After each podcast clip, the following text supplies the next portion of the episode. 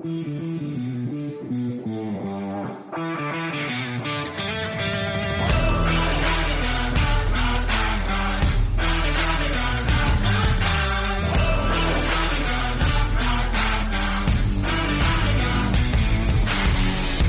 escuchando tu podcast de baloncesto.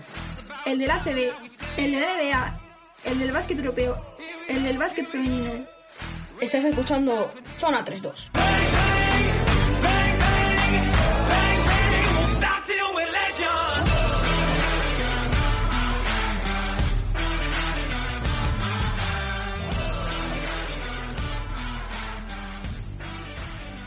Hola a todos, bienvenidos a la edición número 33 de la tercera temporada de Zona 3-2. Esta semana tenemos eh, otra vez, volvemos a estar repartidos por los diferentes puntos de la geografía española para mm, intentando coordinar y cuadrar horarios para poder estar aquí con vosotros una semana más. Traemos muchísimo baloncesto, como siempre, pero esta vez mucho baloncesto cercano. Por supuesto, nuestra ración diaria de NBA pero tenemos mucho baloncesto desde aquí, hay muchas cosas importantes, tanto en España como en Europa, y tenemos que empezar a darle la importancia que se merece a todo esto que está ocurriendo por aquí cerca. Vais a escuchar un podcast esta semana en el que vais a poder saber lo que está pasando prácticamente a todos los niveles de- del baloncesto del de primer nivel, en lo que tenemos más cerca. Antes de meternos en harina, voy a empezar a presentar a la gente que tengo aquí conmigo, que son Pepe y Javi, ya lo sabéis, a estos dos titanes de esto del baloncesto. Y si decía que tenemos a la gente repartida por la geografía española, es que Pepe está también haciendo un hueco dentro de su día libre y dentro de su salida gastronómica para, para seguir aquí con Zona 3-2 otra una vez más. Si la semana pasada le traíamos arrastrando un tren de cercanías hasta su casa para llegar a tiempo, hoy le tenemos, no quiero decir lo que, lo que estaba haciendo ni lo que se estaba comiendo hace un momento, pero oye, seguramente que ahora mismo tenemos un Pepe con el estómago lleno, dispuesto aquí a, traer el mejor baloncesto a Zona 3-2. Muy buenas, Pepe, ¿cómo lo, tiene- cómo lo llevas? Eh, muy buenas, pues muy bien, sí, no, sí, me he escapado, bueno, por aquí cerca de Madrid para ver cómo se mantienen ciertas tradiciones y tomándome un digestivo a base de, de tónica también. Bueno, no hay que hacer apología de- del alcohol, pero como digestivo. Pero sí, sí, hay que, hay que estar porque estamos en una semana muy grande realmente para, para este baloncesto, sobre todo patrio, ¿no? Nuestro. Eh, luego ya lo contaremos con más detenimiento, pero, pero que podemos meter a muchos equipos a optar por títulos. Ha querido Pepe estar, eh, ha insistido mucho eh, para estar aquí hoy. Nosotros le decíamos, Pepe, dedícate a, a- a lo que te tengas que dedicar, pero no, Pepe quería estar aquí con vosotros y con nosotros. Así que gracias a Pepe y a, bueno, a, todos los que están ahora mismo cediendo su tiempo libre también para que Pepe pueda estar aquí. Vamos a aprovechar para darle las gracias también a Javi y a los que tantas veces también acomodan su vida para que Javi pueda estar en Zona 3-2. A tu familia, Javi, a todos los que muchas veces tienes que dejar sin ir a la playa o en alguna situación más, un poco más incómoda para ellos, pero seguro que, que cómoda para ti por estar aquí en Zona 3-2. Muy buenas, ¿cómo estás?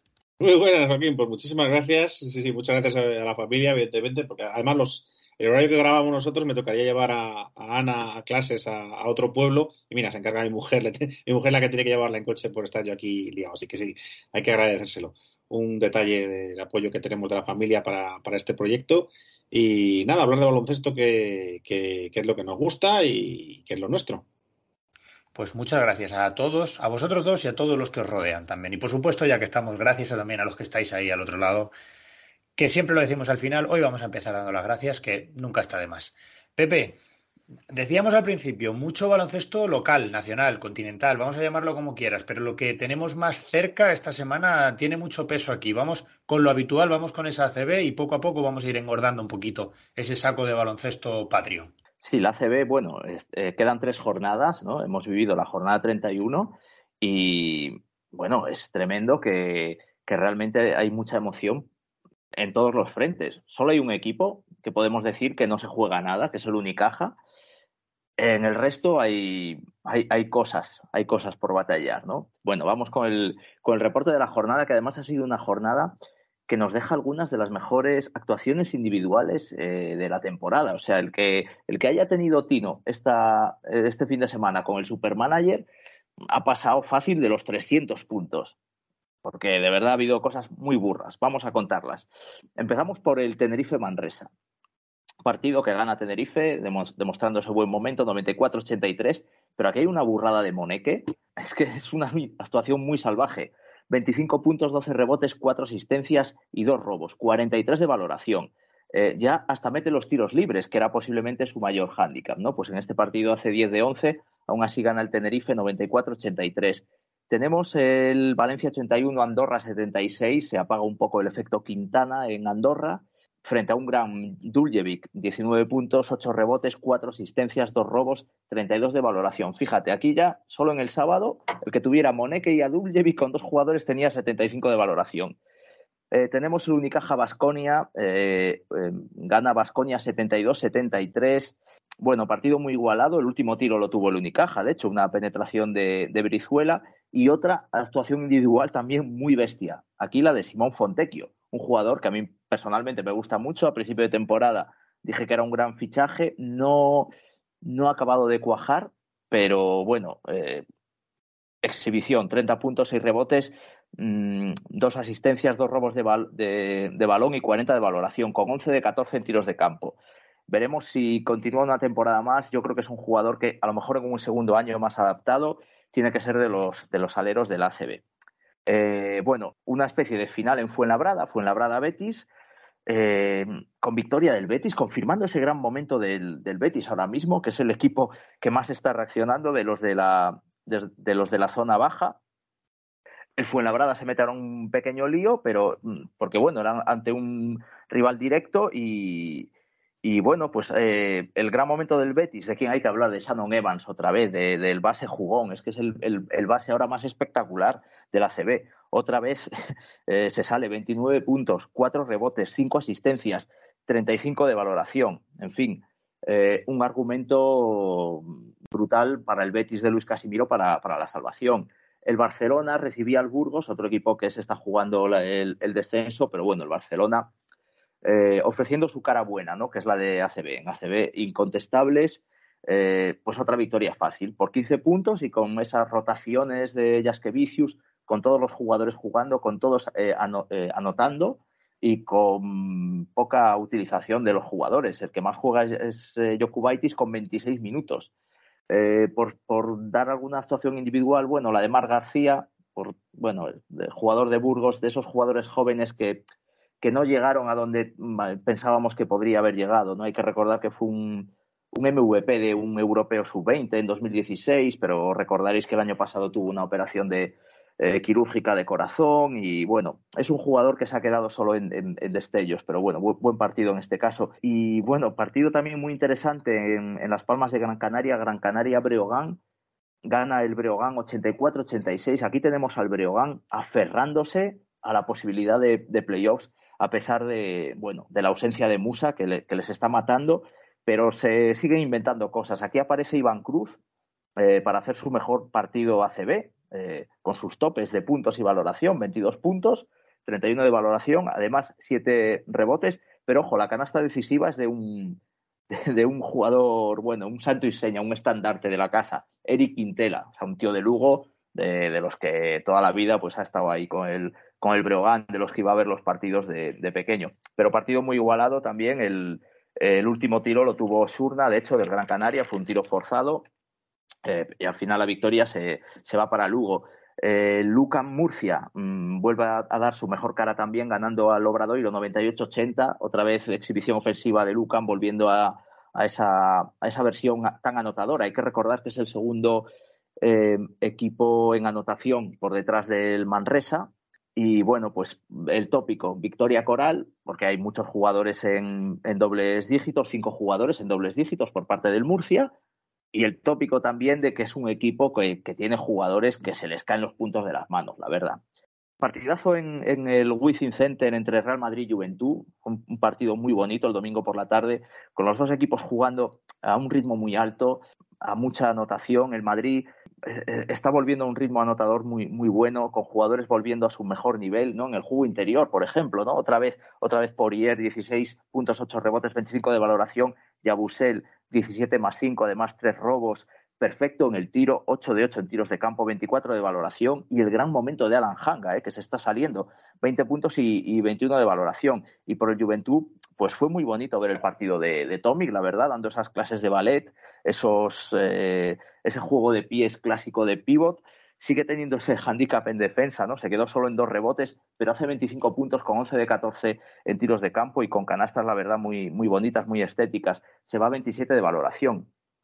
Tenemos al Bilbao también aplacando la resurrección del Zaragoza, gana 80-82 eh, en, en, Zaragoza y otra vez recurriendo el Bilbao a la pareja interior, que están en, un grandísimo momento de, forma, Inglis y Ángel Delgado. Entre los dos suman 25 puntos, 18 rebotes y se van a 39 de, de valoración. Aquí la canasta ganadora es de Rafa Luz a 4 segundos de, del final. Tiene un último tiro Zaragoza, pero muy lejano de, de. Con 4 segundos daba la sensación de que podían haber hecho algo mejor, pero bueno, eh, se la quiso jugar Wazinki de, de, lejos y perdieron de dos puntos.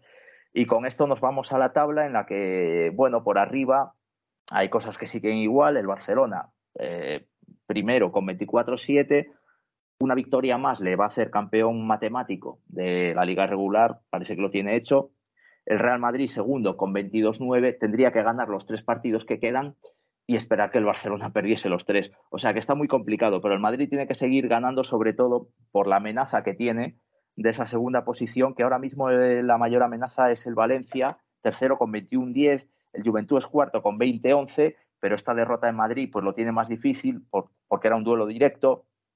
Tenemos al Tenerife quinto con 20-12, con 32 partidos, un partido más, porque el Tenerife, igual que el Manresa, ha adelantado el partido de la jornada 32 eh, debido a que este fin de semana va a jugar la Final Four de la, de la Basketball Champions League. Ojo, el Tenerife eh, le tiene ganado el averaje al Real Madrid. ¿eh? O sea que tiene opciones todavía incluso de, de asaltar esa segunda plaza. Tenemos luego a sexto al Manresa, precisamente, el otro equipo Final Four de Basketball Champions League con 19-13.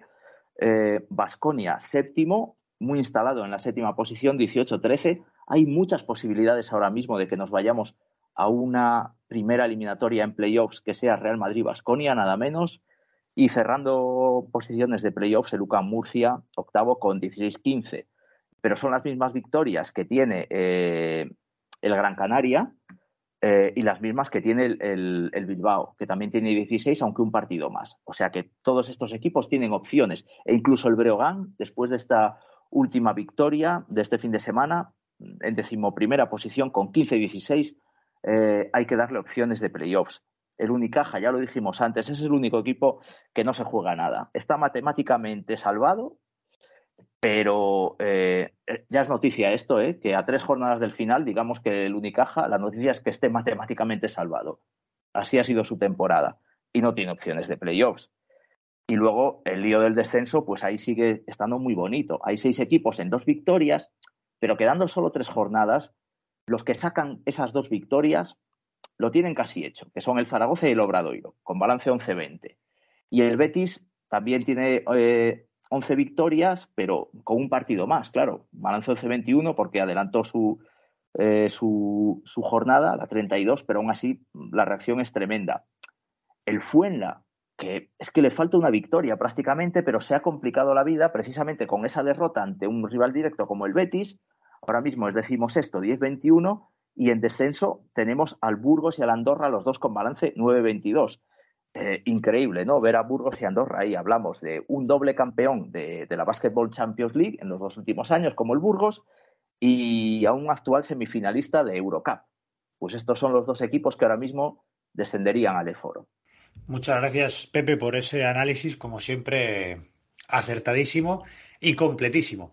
Tenemos en lo más cercano, estábamos diciendo que hay mucho baloncesto. Javi, empezamos a mirar una vez más y, quizá me, nos arrepentimos cuando llega este momento de no hacerlo más a menudo al baloncesto femenino. Estamos ya en, el momento decisivo, en la parte crucial de la temporada, cuando las te iba a decir las eliminatorias. Bueno, en este caso hemos tenido ahí un pequeño debate sobre si esto se considera eliminatoria al uso eh, como playoff o no, pero bueno, tenemos la semifinal de la Liga Femenina disputándose en marcha. Casualmente, eh, aunque no sorpresivamente, los eh, cuatro equipos, los cuatro primeros clasificados de la temporada regular, son los que están jugando esta semifinal, son los equipos que se han clasificado para, para la semifinal y en un partido, en una eliminatoria, perdón, a ida y vuelta por ahora, podemos decir que no hay sorpresas, ¿no? Tenemos a Perfumerías y Valencia, cada uno por su lado del cuadro, partiendo con ventaja en, una eliminatoria que se disputará esos segundos partidos el próximo día 5, el jueves a las ocho y media será el partido de Perfumerías frente a Cádiz y a las 7 de la tarde será el partido de Valencia frente a Girona. No sé qué piensas, pero podríamos decir que hasta ahora lo predecible, ¿verdad? Sí, muy predecible. Son dos victorias a, domicilio de, los principales favoritos para la final. Eh, se, cumplen los pronósticos. Eh, más abultada, más abultada la, de Valencia, que prácticamente sentencia con esos 12 puntos de, diferencia que le mete, que le mete a Spar Girona. Eh, quizás más sorprendente, ¿no? Porque quedas Spar y, Valencia preveíamos una eliminatoria un poco más igualada y esta victoria por más 12 a, domicilio, pues de luego pone, pone ya muy, muy cuesta abajo eh, la eliminatoria para las, para las toronjas. sin embargo, la otra eliminatoria, la eliminatoria de entre los de, los de las leridanas de la Sedurgel y perfumerías, pues aunque ganó eh, bien eh, Perfumerías, con una diferencia de más 7 y un partidazo otra vez de, de, de Carly Samuelson, estuvo un poquito más, estuvo un poquito más abierto, no, no es tanta la diferencia.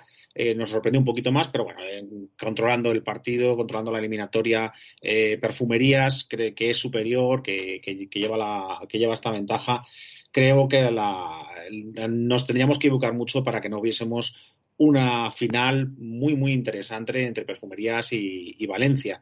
En Valencia, eh, eh, más equilibrada, más equilibrada la, valoración, la, mejor jugadora fue, fue Rebeca Allen con 18 puntos eh, y dando idea pues, del, dominio que tuvo el, Valencia sobre, sobre las, las gerundenses. Pepe, siempre, o no voy a decir siempre, venimos acostumbrados en los últimos años a tratar a perfumerías como el equipo favorito, sobre todo aquí en España, a todo, ¿verdad? Mm, Podemos empezar a pensar que el proyecto de Valencia, que es el proyecto al que hemos ido viendo crecer poco a poco, sobre todo aquí en este podcast, y hemos ido siguiendo aquí en este podcast eh, en ese crecimiento desde su origen. Podemos empezar esta temporada a considerar ya Valencia, ojo, con todos los respetos, por favor, que no se me ofenda, que no se me ofenda nadie, ni de Cádiz Laseu, ni de Spar Girona, ¿eh? pero bueno, en esa hipotética final, Perfumerías Valencia, podemos estar pensando que Valencia esté ante esa temporada en la que puede empezar a soñar con el título o Avenida sigue siendo todavía ligeramente inalcanzable. Bueno, es el peldaño que le falta, ¿no? Eh, vamos camino de la reedición de la final de la pasada temporada, que ganó el, Avenida, pero fue precisamente entre estos dos equipos y, es el peldaño que le, que le falta, efectivamente. Vamos a ver si esta temporada lo puede conseguir. Es un equipo evidentemente consolidado, le hemos visto ser campeón de, la Eurocup y le falta solo pues eh, superar ese Rubicón que supone el Perfumerías Avenida, que es el gran dominador. Veremos si este año lo consigue. Desde luego parece la, gran alternativa al poder. El Spar Girona lo ha podido parecer en algún momento, pero casi más por a veces por, por una cosa más emocional que por realmente eh, tener, tener, eh, tener argumentos, ¿no?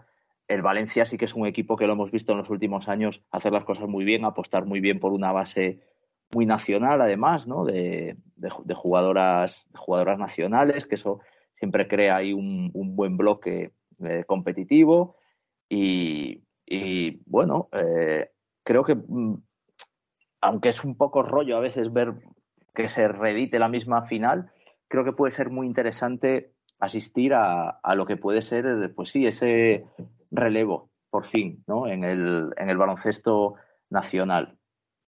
Lo que está claro es que parece que vamos a esa misma final otra vez.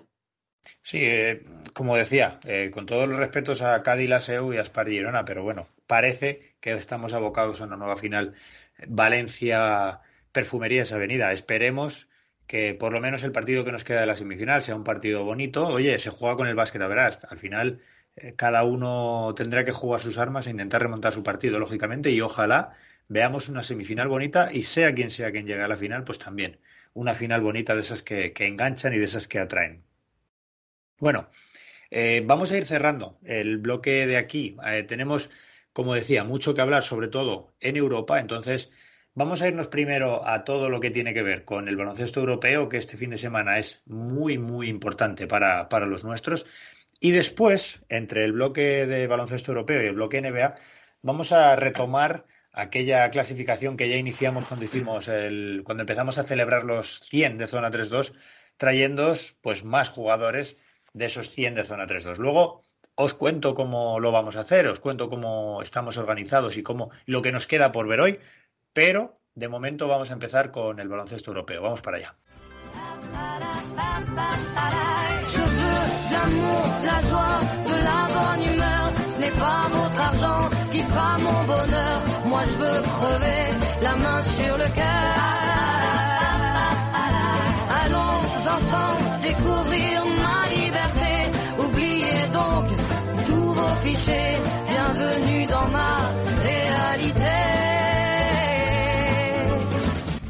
Venga, vamos con el bloque de baloncesto europeo. Hoy tenemos, eh, Pepe siempre nos habla de Eurocup, de Basketball Champions League, de, Euroliga, de todo. Pero es que esta semana tenemos a los nuestros jugándoselo todo, sobre todo en Eurocup y en Basketball Champions League. También tenemos por ahí al Barça pendiente de jugar su, su quinto partido en el playoff de Euroliga, pero en eso entraremos después. Pepe, tenemos una Final Four en casa. Tenemos dos equipos luchando por meterse en la, en la final de la Eurocup. Tenemos eh, todos, el baloncesto español ahora mismo debería estar pendiente de todas las competiciones que no sean eh, fútbol, ¿no? Podríamos estar pensando que también el baloncesto existe y que los nuestros lo están haciendo bien, ¿a que sí? Sí, sí, estamos ante una semana grande. Bueno, dejadme primero confirmar que el, la única competición en la que no teníamos opciones, que es la FIBA Europe Cup, pues eh, sí, ha confirmado el, el Segir Collegi, el colegio Segir, que ya había ganado el partido de ida. Aquí también es, era partido a ida y vuelta con averaje. Había ganado en Italia el Reggio Emilia. Bueno, pues en el partido de vuelta ha ganado fácil y, y es el primer campeón continental. Aquí solo habíamos tenido al Zaragoza al principio de, de la competición y, y bueno, pues el, el colegio Bacesir, el Bacesir Collegi, que se llama así porque viene de un colegio, además, se, fundó en 2017 y, viene de un colegio, como el, el Serafín es vuestro de, de Torrejón, ¿no? O sea, es un, es un equipo que ha, que ha, crecido mucho. O sea, en, en 2018 ascendió por primera vez a, a, la primera división turca y por una cuestión de una vacante y tal. O sea que, bueno, es una historia ahí bonita y mira, pues es una competición que nadie le hace mucho caso, pero han ganado esta copa en, en el Ulker Sport Arena ante 13.500 espectadores. O sea que ahí queda eso. Con Jabbar Smith, por cierto, un ex Unicaja siendo MVP.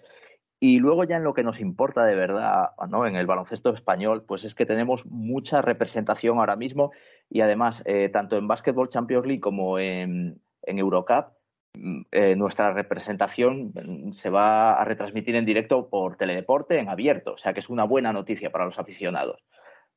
No sabemos eh, cuándo van a escuchar esto, pero que sepan que, hoy mismo ya van a tener a la Andorra en, en Eurocup eh, jugando en, directo en Teledeporte. Vamos a empezar por el principio, por la Basketball Champions League, un poco por ir de, en orden, como hacemos siempre, de menos a más, ¿no?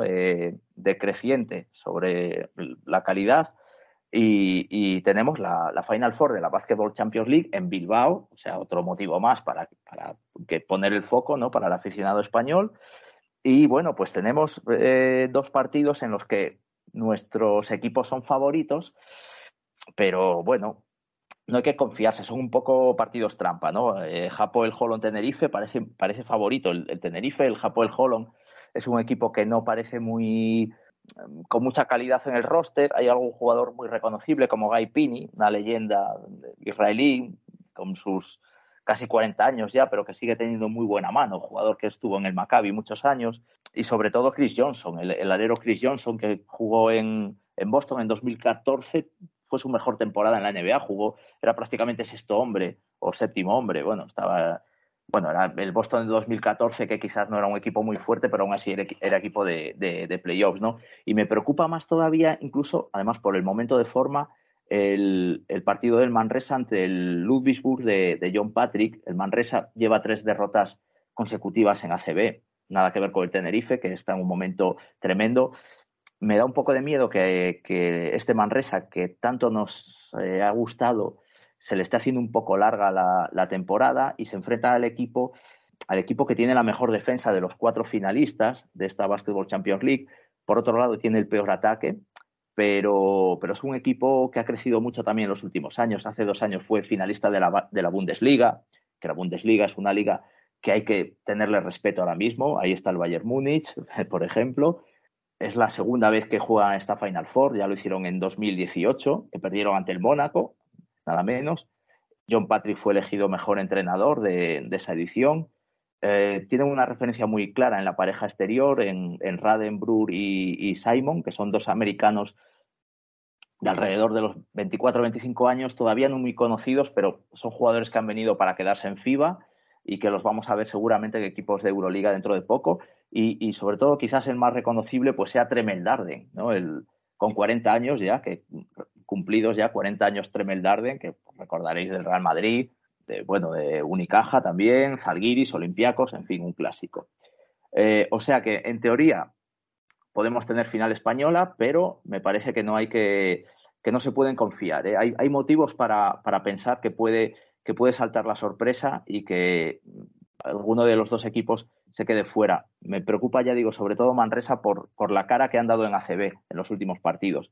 Y en Eurocup tenemos dos partidos muy distintos con representación española. Tenemos por un lado, bueno, hoy mismo martes tenemos el Andorra Busaport, esto es la, la gran sorpresa. Cualquiera de los dos que gane ya es un sorpresón que llega a la final. Y luego tenemos eh, mañana miércoles Valencia Virtus, que es un partidazo, es como una final anticipada. Aquí, evidentemente, sí que hablamos de dos equipos que partían como, como contenders. Y los dos partidos, ya digo, los, los da eh, Teledeporte. El de hoy martes a las 8 y mañana a las 8.25, 8 y media, el, de, el del Valencia. El Andorra Busapor, pues es que hablamos de dos historias muy sorprendentes. El Busapor ha ganado al Partizan metiéndole 103 puntos. Eh, ha ganado a mi tapado, que era el, el Cedevita. Bueno, en el partido de, de, Lubiana, no sé si lo viste, y nos deja el, uno de los momentos de la temporada con John Holland, que lleva unas semanas en ese equipo. Es un tío que salió de, del Unis Kazan, de estos que salió rebotado de Rusia después de la, de la invasión a Ucrania. Eh, esa entrevista tan simpática con el periodista, con lo de que no somos, somos perros, pero no perros cualquiera, somos pitbulls una cosa muy divertida y a la vez que mete mucho miedo. No sé si lo habéis visto, buscadlo en, en YouTube y tal, porque eh, es muy divertido, pero a la vez da miedo. Cuando se pone a gruñir eh, John Holland, dices, ostras, este, esto, da miedo, ¿no?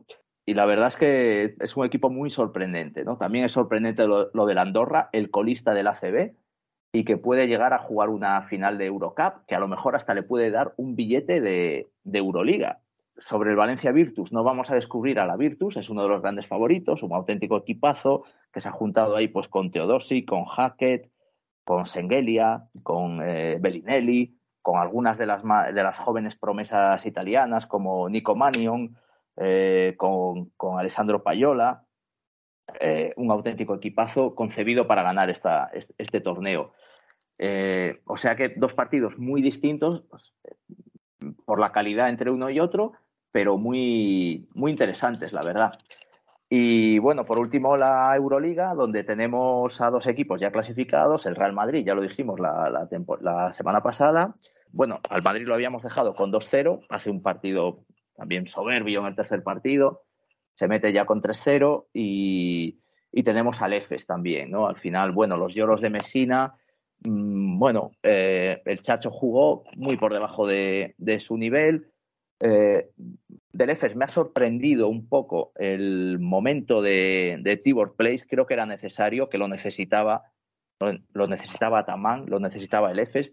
Hay que recordar que el EFES tiene prácticamente el mismo equipo que la pasada temporada cuando es campeón de Europa y el cambio más significativo es en el juego interior cuando sale Sanli que para ir a Barcelona y se la juegan con, con el joven Filip Petrusev ¿no? Este, este joven valor serbio que no llega ni a, ni a jugar un minuto en playoffs.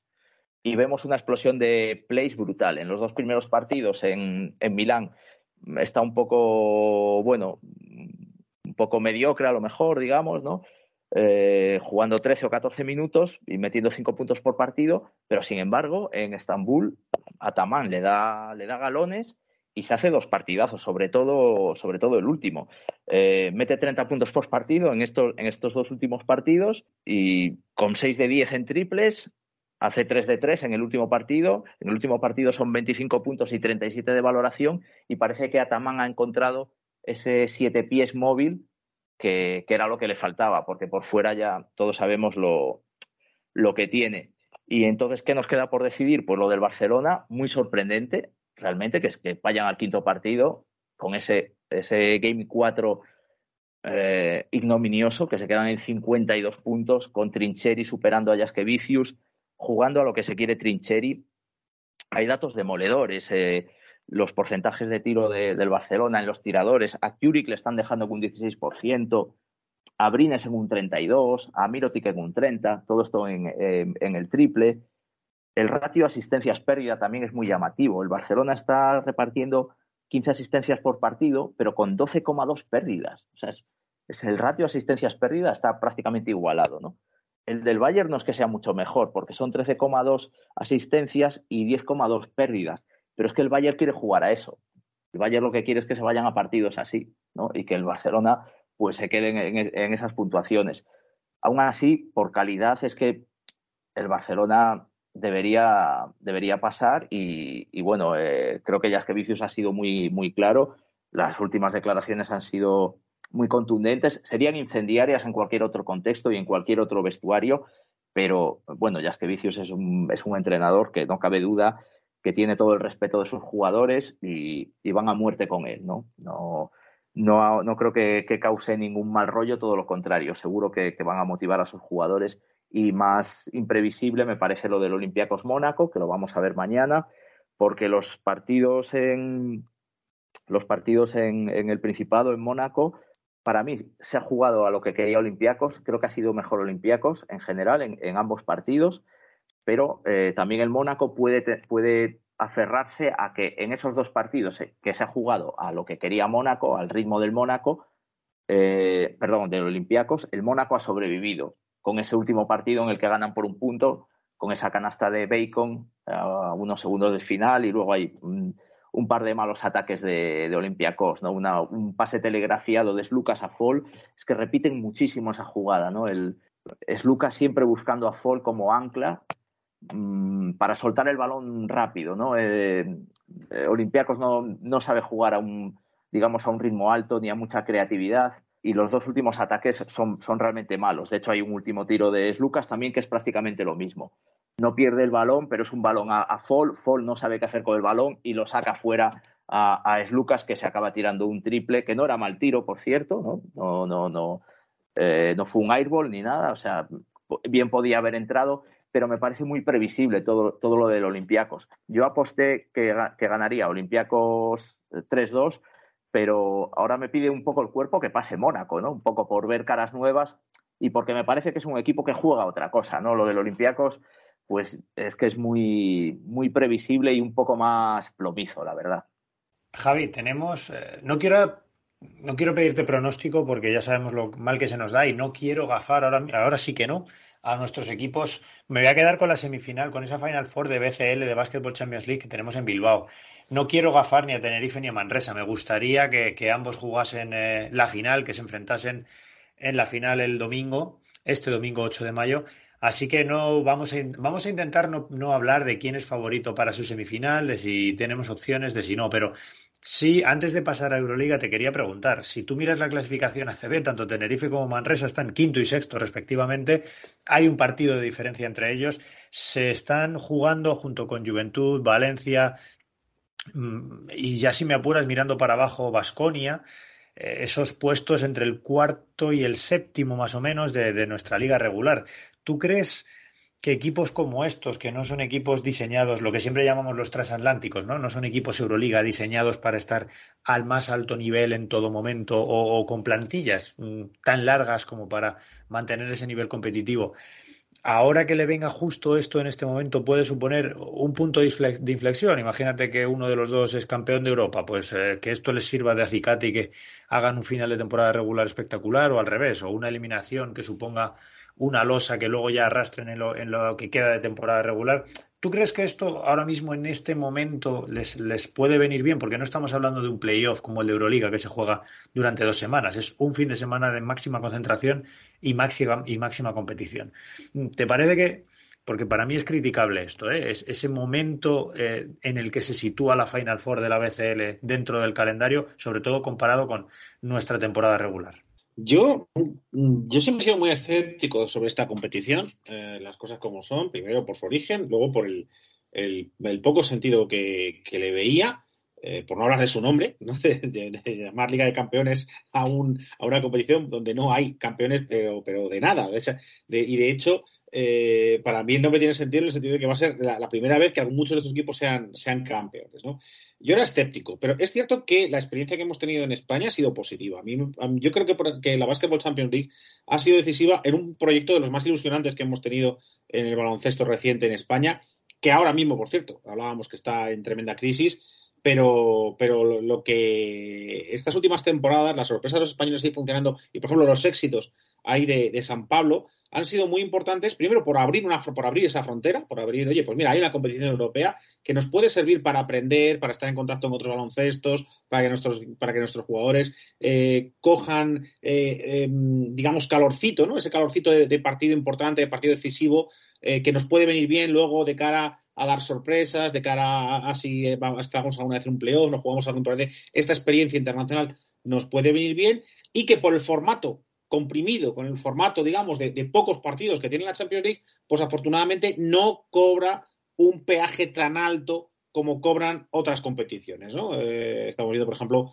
eh, Andorra este año, lo, mal que ha llevado esto de, compaginar Eurocup con, Liga, ¿no? y quizás como se le está atragantando a ese tipo de plantillas una competición, digamos, más, más ambiciosa. La Champions League es, eh, tiene sabor a Europa, tiene sabor a competición internacional, pero es asumible por estos equipos digamos, de equipos de, de bueno, no de segunda fila, sino de tercera fila en el, caso español, y que les da esa experiencia y sobre todo les da una cultura de victoria. O sea, eh, decíamos, eh, a Burgos, ganar la Champions League le dio confianza, le dio autoestima como proyecto, le hizo crecer y yo, y yo creo que, los éxitos y en los últimos años de, Burgos no se pueden entender sin la el, positivo influjo que tuvo su, que han tenido sus éxitos europeos eh, para configurar esa plantilla de éxito, que bueno, ahora ya por esa plantilla, pues lo típico suele pasar, se convierte en una plantilla de éxito y, va perdiendo, va perdiendo, eh, va perdiendo precisamente aquello que le ha hecho grande, los jugadores, el entrenador, el proyecto se va desconfigurando y bueno, al final pues están en la situación tan complicada que está Burgos ahora. Pero desde luego fue una experiencia positiva y desde, y creo, y creo que, que, los equipos españoles eh, siguiendo apostando por esta vía, pues no está siendo negativa. Canarias y Manresa han podido llegar hasta el final, hasta la Final Four. Ahora mismo están a dos partidos de hacer historia, de, poner un título ni más ni menos que internacional en su palmarés, por mucho que sea la tercera Copa Europea, pero sigue siendo un título internacional, sigue siendo un título oficial, algo que celebrar, algo que, a, tus, que a tus jugadores les dé experiencia de éxito, experiencia de victoria, experiencia de partidos decisivos y por tanto, pues eh, ahora creo que, podemos decir que, eso, que está siendo una experiencia positiva para estos eh, equipos de tercer escalón de nuestro baloncesto. Bueno, pues eh, como digo, no me quiero meter mucho en pronósticos ni en análisis porque, mira, ya no voy a decir que ya gafamos, porque al final nos estamos echando la responsabilidad de lo que ocurrió en el partido en la Final Four de la Euroliga Femenina, pero bueno, tuvimos mala suerte con los pronósticos que dimos para Avenida Así que no nos vamos a arriesgar y vamos a dejar la, Final Four de la BCL en esa maravillosa ciudad como es Bilbao, por cierto, eh, que seguro va a supurar baloncesto durante este fin de semana. Tenemos afición al podcast por allá por Bilbao. Seguramente nuestro amigo Nacho, que le gusta salir al campo a dar paseos, se pase por Miribilla a dar alguna que otra vuelta a ver ese, ese maravilloso torneo. Vamos con la Euroliga, Pepe. Nos decías que te sorprendía eh, más que, que se haya clasificado, bueno, que se haya clasificado, miento, que, este, que haya llevado al quinto partido Mónaco a Olympiacos que lo haya hecho, por ejemplo, Milán a Efes. Tan debilitado veías a Milán, vamos a no darle demasiada bola a las quejas de Mesina, pero para ti eran tan, tan serias y había tanta diferencia entre Efes y Milán como para eliminar, terminar esta eliminatoria en cuatro partidos, ¿no?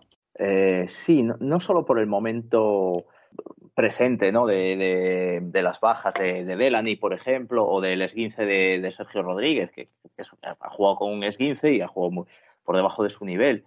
eh, es que las últimas eh, en las últimas semanas el, Milán ha, lidiado con muchas con muchos problemas de todo tipo, también con, incluso positivos de coronavirus y todo eso ha trastocado mucho los, los planes del equipo frente a un EFES que venía en una tendencia a todo lo contrario. El EFES veníamos, veíamos que, que, que, venía subiendo. O sea, el EFES iba a ser el rival envenenado para cualquiera de los cuatro primeros equipos eh, que tuvieran factor cancha. Y así ha sido, y así ha sido, ¿no? Y se han vuelto a meter en, una Final Four después de hacer una liga regular, pues la peor de, los últimos tres años, sin duda alguna. Entonces, bueno, que yo al principio había dado favorito a, a, Milán, pensando en que el roster del Milán sí que era para hacer frente y que lo demostrado por EFES durante toda la temporada era síntoma de que, de que, de que es un equipo pues que ya había que estaba saciado de hambre, digamos, ¿no? A nivel continental, sobre todo, ya se vuelve a hablar otra vez de las salidas de, de y, Larkin. Se da, se da por hecho ya que Mythic se va a la NBA este año, pero bueno, también se daba el año pasado, ¿no? Lo que pasa es que la, temporada pasada acabaron ganando el título y bueno, pues parece que, eh, que en vez de pensar, bueno, pues me retiro por la puerta grande habiendo ganado el, título continental, pues eh, sirvió para decir, va, vamos a seguir aquí, que, estamos en un proyecto ganador, ¿no? Se vuelve a hablar otra vez de que se va, de que este es el último año del, proyecto, de que se va Mythic, que se va Larkin, Larkin suena para, suena para Milán también, precisamente, suena para Madrid otra vez. En fin, Milán va, a vivir una, eh, una reconstrucción también, por cierto. Sabéis que se está hablando mucho de Sergio Rodríguez al Real Madrid por cierto. Y a mí me ha sorprendido, sí, me ha sorprendido ese 3-1, lo, admito, ¿no? Olympiacos Mónaco parece que es la única a lo mejor que voy, que voy, a, que voy a acertar, ¿no? Con ese posible 3-2 de, de y además con un break de cada equipo en rompiendo el factor cancha. Eh, aunque bueno, ya he dicho que no me importaría fallar porque ahora mismo me pide más el cuerpo que, que pase Mónaco por ver cosas nuevas, que el Mónaco me parece que, aporta cosas distintas. Javi, te voy a hacer una pregunta que es eh, de fácil análisis y nos vamos a meter ya con los nuestros. ¿Qué te sorprende más? Porque son pronósticos que habíamos errado los tres. ¿Qué te sorprende más? ¿El 2-2 del Barcelona a estas alturas o el 3-0 del Madrid la semana pasada? pues me, cuesta, ¿eh? Me cuesta. Me cuesta, porque yo de hecho ni siquiera daba al Madrid pasando, creo que dije que 1-3, eh, porque, porque el Madrid venía de una inercia negativa, no lo siguiente, y le veía, le veía casi imposible, le veía muy difícil pasar la eliminatoria, y menos, menos con la autoridad que la ha pasado. Es cierto que Maccabi tampoco era para tanto, pero, pero es que el Madrid había perdido muchísimos partidos contra equipos muy, teóricamente muy inferiores, y el ambiente no parecía propicio pues para, para, lo que al final fue, que fue una barrida, una barrida por parte del, Madrid, que desde luego no, yo, no, yo no me esperaba. Eso sí, eh, y por eso me sorprende más que, que el Barça haya al quinto partido. Yo sabía que un partido eh, Trincheri se le iba a sacar a, Saras, sabía que un partido se lo sacaba seguro. El otro es sacarle el segundo, pues quizás es la sorpresa, pero creo que el, al final el resultado va a ser el mismo, que es que el Barcelona va a pasar, va, va a pasar porque es un equipo muy superior a, muy superior a, a, Múnich y ya lo vimos el año pasado con una plantilla de, de Bayern superior y con plena de efectivos. Pues al final el quinto partido es el quinto partido y se juega en casa, lo juega el Barcelona, sabiendo que es lo que se juega y yo no me parece a mí que ya todos los trucos de, la, chistera se los ha sacado el bueno de Trincheri, con lo cual no le queda nada para sorprender a, para sorprender a Saras. Así que yo creo que, que, al final me sorprende más lo del Madrid, primero porque cambia totalmente el, el sentido, mientras que el Barcelona pasar y va a pasar, bueno, pues el lugar de un susto ha tenido dos. Ya digo, lo del Madrid es, era ese 3-0, esa suficiencia con lo que ha ganado, especialmente el segundo y el tercer partido, sí que me ha pillado de sorpresa y, son muy buenas noticias para el baloncesto español.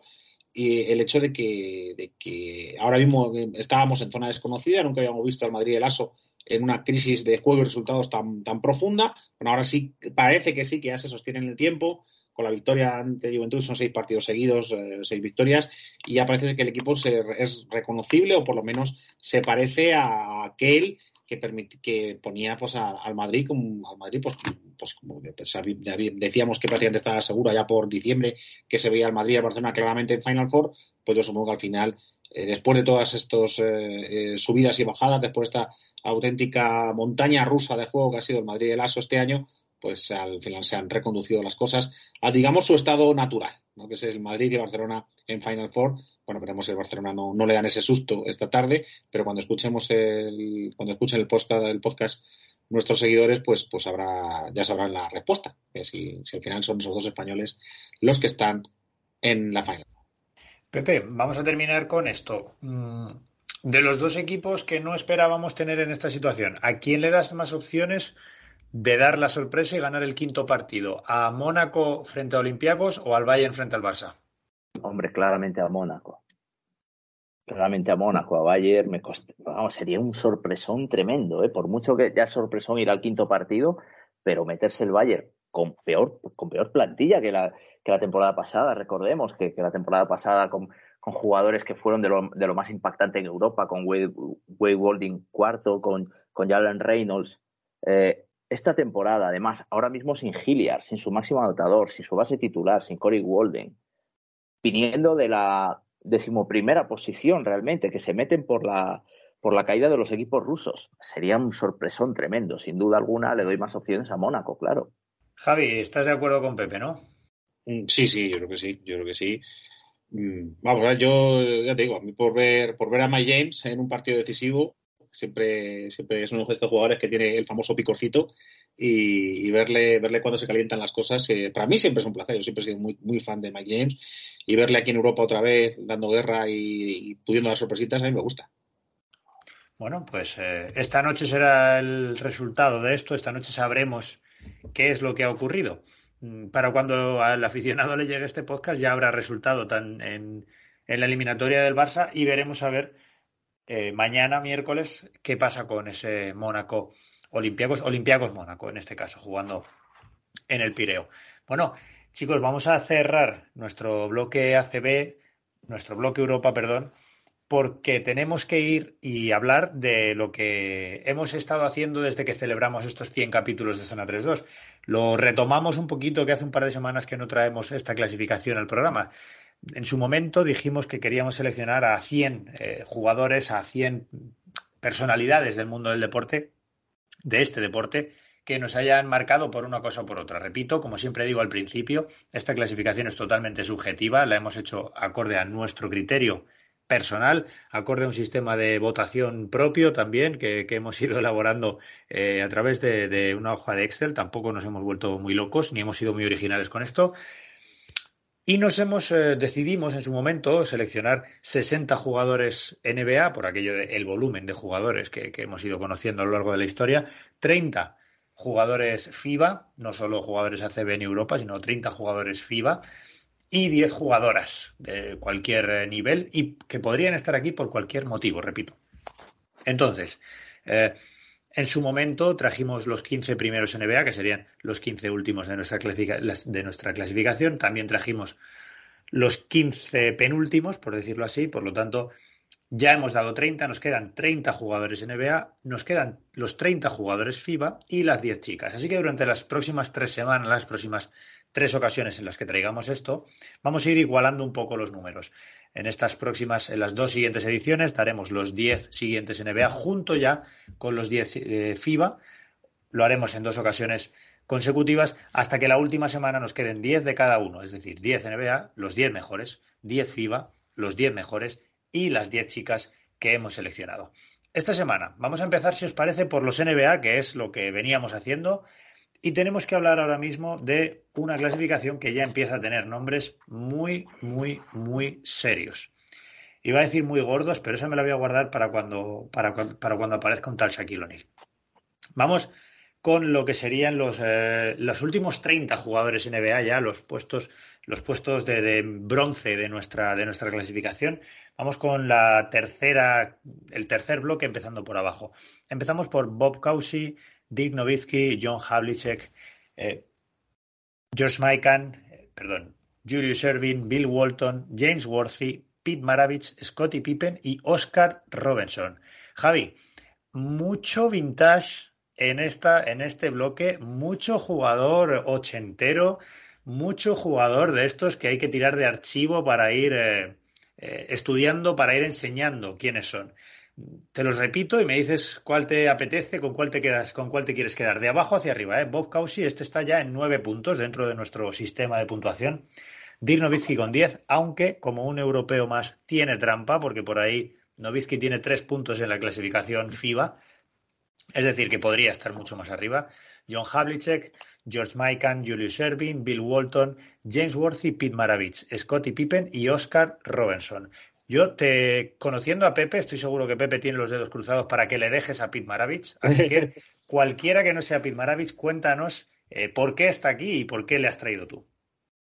Hombre, eh, creo que, vamos a empezar con, con, con Novitsky, ¿no? Con Novitsky eh, es un jugador que hace que se enlace ¿no? entre, la, generación que empezamos en los 80 y los jugadores actuales. Eh, es un jugador que, es probablemente, lo discutiremos cuando, cuando hablemos de, Europa, pero es probablemente el mejor jugador europeo de todos los tiempos por, por palmarés, por, logros personales. Y, es un jugador que, siendo europeo revolucionará la NBA en, en, muchos aspectos. Es un jugador, recordemos, es un 7 pies, es un 2-13 que fue el primer jugador de siete pies en ser letal desde la media y larga distancia. O sea, el, tiro de hizo una cosa revolucionaria que es, a pesar de su, de su altura, empezar a trabajar una suspensión eh, absolutamente indefendible. El tiro de Novitsky es indefendible. Se pisa güey hacia atrás, apoyado en esos 2.13 de altura. Pues no había mano capaz de taponarlo, de, desviarlo o de afectarlo de la más mínima manera. El tiro eh, Novitsky cuando te hacía ese way entraba o salía por, en virtud de, cómo lo hiciera, pero el defensor era, era absolutamente intrascendente. Es una versión moderna quizás del Skyhook de, de Jabbar, en el sentido que es uno de los, eh, de los poquísimos tiros indefendibles de la historia de la NBA. Y lo hizo un europeo, y lo hizo un europeo. Toda su carrera eh, profesional la hizo en Estados Unidos eh, y ahí alcanzó, pues, pues fijaos, 14, 14 All-Star, fue 12 veces All-NBA, una vez eh, MVP de, la liga, el 2006-2007, una vez MVP de las finales, eh, el año que, las ganó, el 2011, y por supuesto es miembro del equipo de los, del 75 aniversario de la NBA. Por tanto, Dick Nowitzki, mejor europeo de los tiempos, autor de uno de los pocos tiros absolutamente indefendibles de la historia de la NBA, un game changer, un game changer. Nadie se había enfrentado jamás a un siete pies que te pudiese anotar desde todos los sitios de, todos los lugares del campo y por tanto muy bien en nuestra lista de los 100 mejores. Pepe, te hemos intentado respetar a Pete Maravich. ¿Te gustaría hablar de él o te lo vas a guardar para luego y que sea el postre dulce del final de, este, de esta sección? Bueno, pues venga, me lo, me lo guardo para el final mm, y solo voy a hacer así como un balance general. La verdad es que este listado es bastante interesante hay mucho Celtic, me estoy dando cuenta, ¿no? Es, curioso, parece que, hemos hecho que este, este, bloque está dedicado a los seguidores de los Celtics, hasta Pete Maravich incluso, que la última camiseta que vistió fue la de, la de Boston, pero es que hay todos jugadores, Bill Walton, eh, mejor sexto hombre con Boston y, ganando un anillo, bueno, había sido ídolo en, en Portland, jugador también maravilloso, contracultural, todo el rollo California y tal. En fin, Havlicek, que hablamos hace poco de él, hablando de los estos hombres. Bob Cousy, Bob Cousy, que fíjate, tiene una historia además con Oscar Robertson. Aquí hablamos ya de jugadores multidisciplinares, ¿no? Oscar Robertson, eh, Scottie Pippen, eh, jugadores que podían prácticamente hacer de todo. Oscar Robertson y, Bob Cousy, Bob Cousy, leyenda Celtic. Bob Cousy tiene un final de carrera entrenando en Cincinnati Royals, donde está Oscar Robertson e incluso llega a jugar algún partido como jugador, como jugador-entrenador, y hay una muy mala relación entre Bob Cousy y Oscar Robertson. De hecho, hay un libro en Estados Unidos que se llama Collision, eh, Course sobre el enfrentamiento entre estas dos leyendas. No está traducido al español, desgraciadamente. Y, y, Cousy no, al parecer no tragaba a Robertson y quería quitárselo de encima allí en Cincinnati a Robertson le vino bien al final cuando fue traspasado a Milwaukee y pudo ganar el anillo con, con Karim, con Lee Walsington de, aquella. Está Maikan también, tiene que estar Maikan. un tío que cambió el baloncesto, de los primeros mm, realmente que, que, cambió las reglas, ¿no? El, gran dominador cerca del aro. Y eh, respecto a Novitsky, soy yo el culpable, efectivamente, de que tenga menos puntos, porque yo le, he dado puntos FIBA, lo he elegido entre los 10 mejores europeos, como tiene que ser, pero podría estar más, más arriba. Eh, nos queda, bueno, Worthy, que lo veremos ahora que estamos con Winning Time, me imagino que a lo mejor dentro de unas temporadas o unos episodios porque llega ya a mediados de los 80, bueno, había sido jugador de North Carolina con Jordan y sí, me dejo a, Maravich para, para el final, para el postre.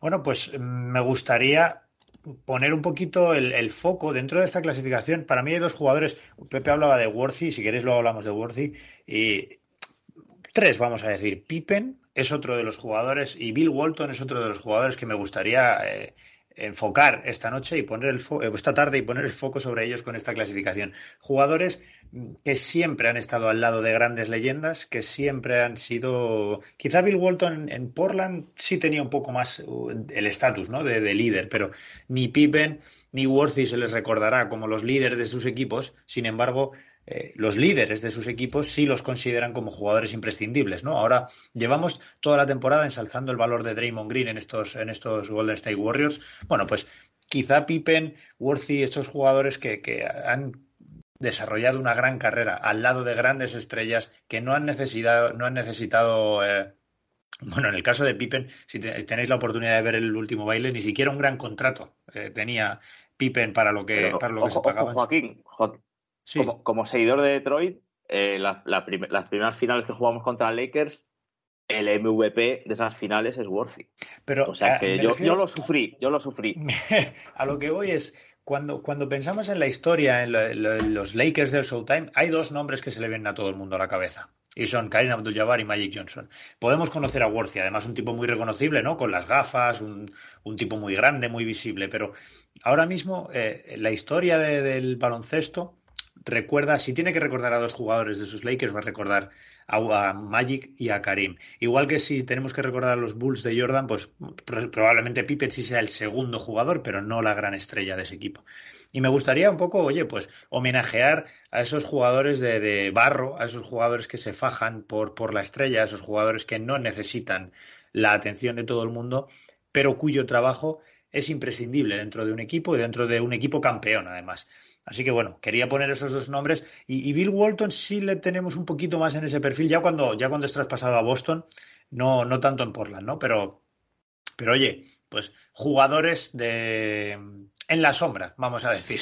Javi, ¿hay algún otro nombre de todos estos del que te gustaría hablar? Oye, pues por razones, por razones sentimentales voy a hablar que del doctor J, que, que me ha sorprendido verle aquí tan atrás, porque para mí es un jugador seminal, ¿no? Para, para la gente que descubría la NBA a principios de los 80, eh, Doctor J fue, era la primera gran estrella, ¿no? La primera gran estrella. a principios de los 80, Doctor J era la referencia del espectáculo, la referencia de lo que hacía a la NBA marciana. Es cierto que hay otras estrellas que salían, eh, aquí habíamos ido a hablar de, por supuesto, de Abdul Jabbar, que salía en la película aquella de Aterriza como puedas y demás, pero lo que nos llegaba, las pocas veces que nos llevaban imágenes de la NBA, llegaba algún mate y cosas así de Doctor J, ¿no? de, Julius Irving. Julius Irving es el primer jugador netamente espectacular del, baloncesto. Es un jugador que inventa, por así decirlo, el baloncesto espectáculo, que saca un extra de la, de la anotación. No solamente es un anotador compulsivo, que es por supuesto uno de los mejores anotadores de la historia de la NBA, sino que también eh, es un jugador que está preocupado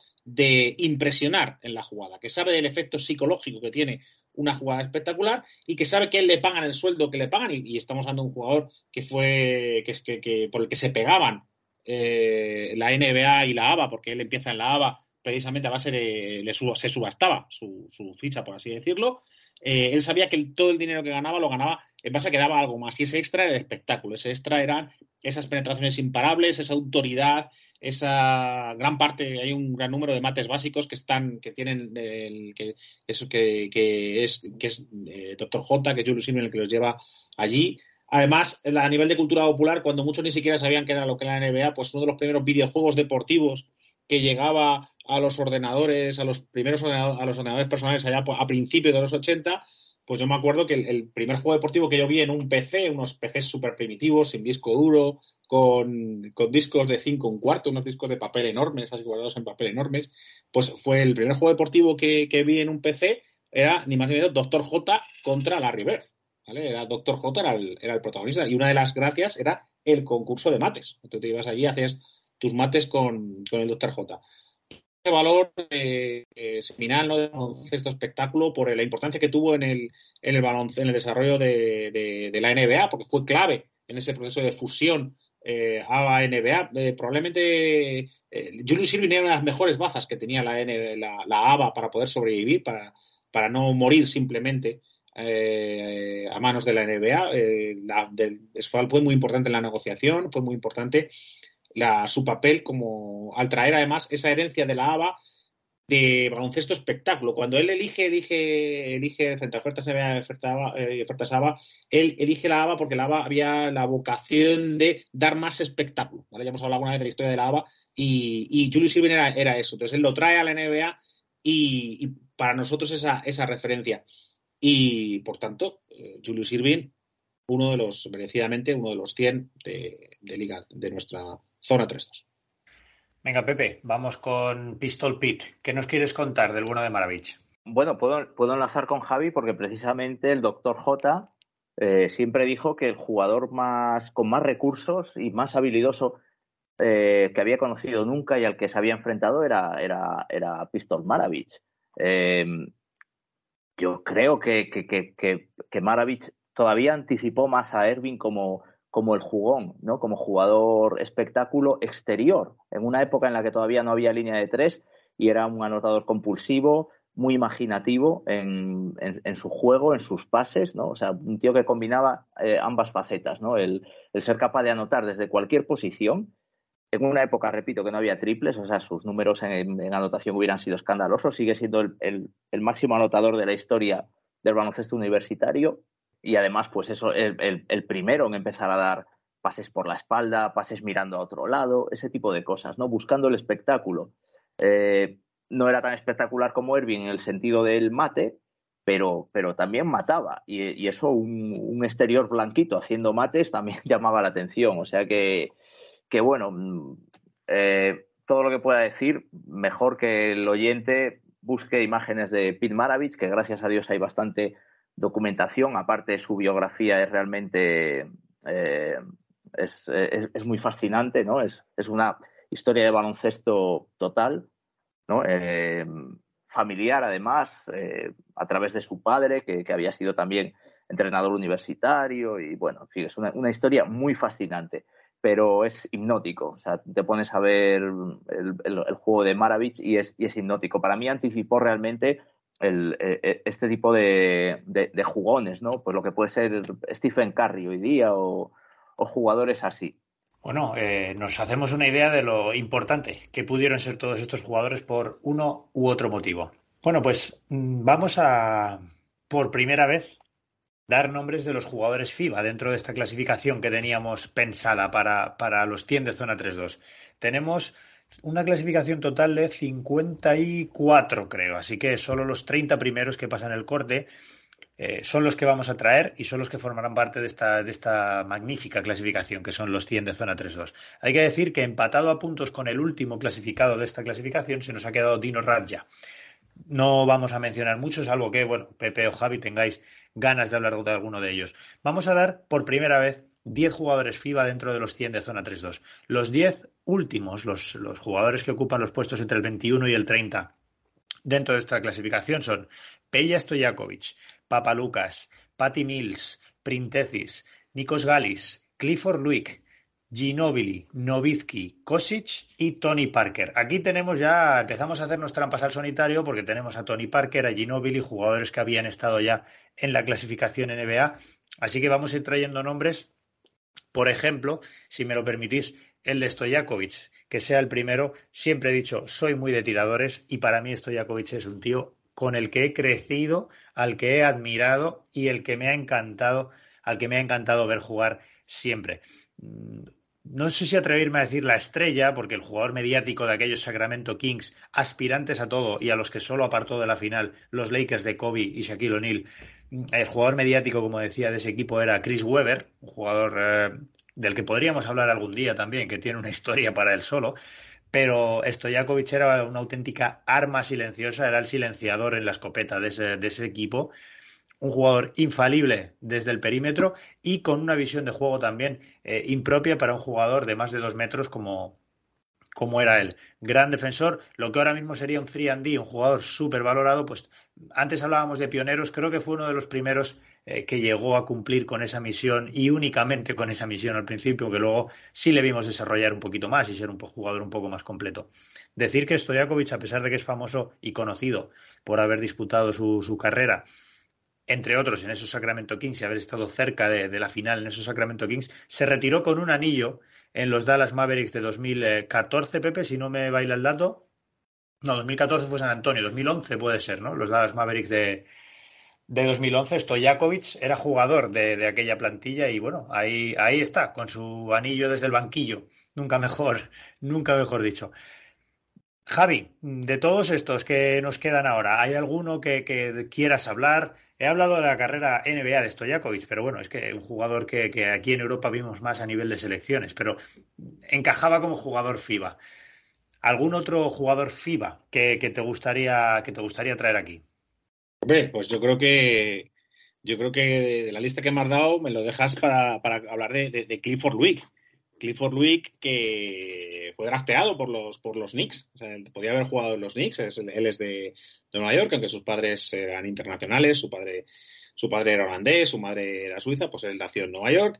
Y él fue drafteado por los Knicks, eh, pero él donde realizó su carrera, pues fue, eh, no, no vio oportunidad de jugar y se vino, se vino a España, se vino al Real Madrid y fue fundamental en la configuración del Real Madrid como gran como gran eh, transatlántico europeo, ¿no? Como configurar, la sección de baloncesto del Real Madrid como, una, como un gigante eh, en este deporte eh, de creciente interés en Europa que era, que era el baloncesto. fue, por tanto, pilar de la construcción de este proyecto campeón, de este proyecto europeo, que evidentemente se corona con la consecución de la Copa de Europa configura este, este Madrid campeón, este Madrid campeón, que no solamente en España, donde tiene 14 ligas, sino sobre todo, pues en lo que es al fin y al cabo eh, el alimento de los proyectos de la Madrid, que es la, Copa de Europa.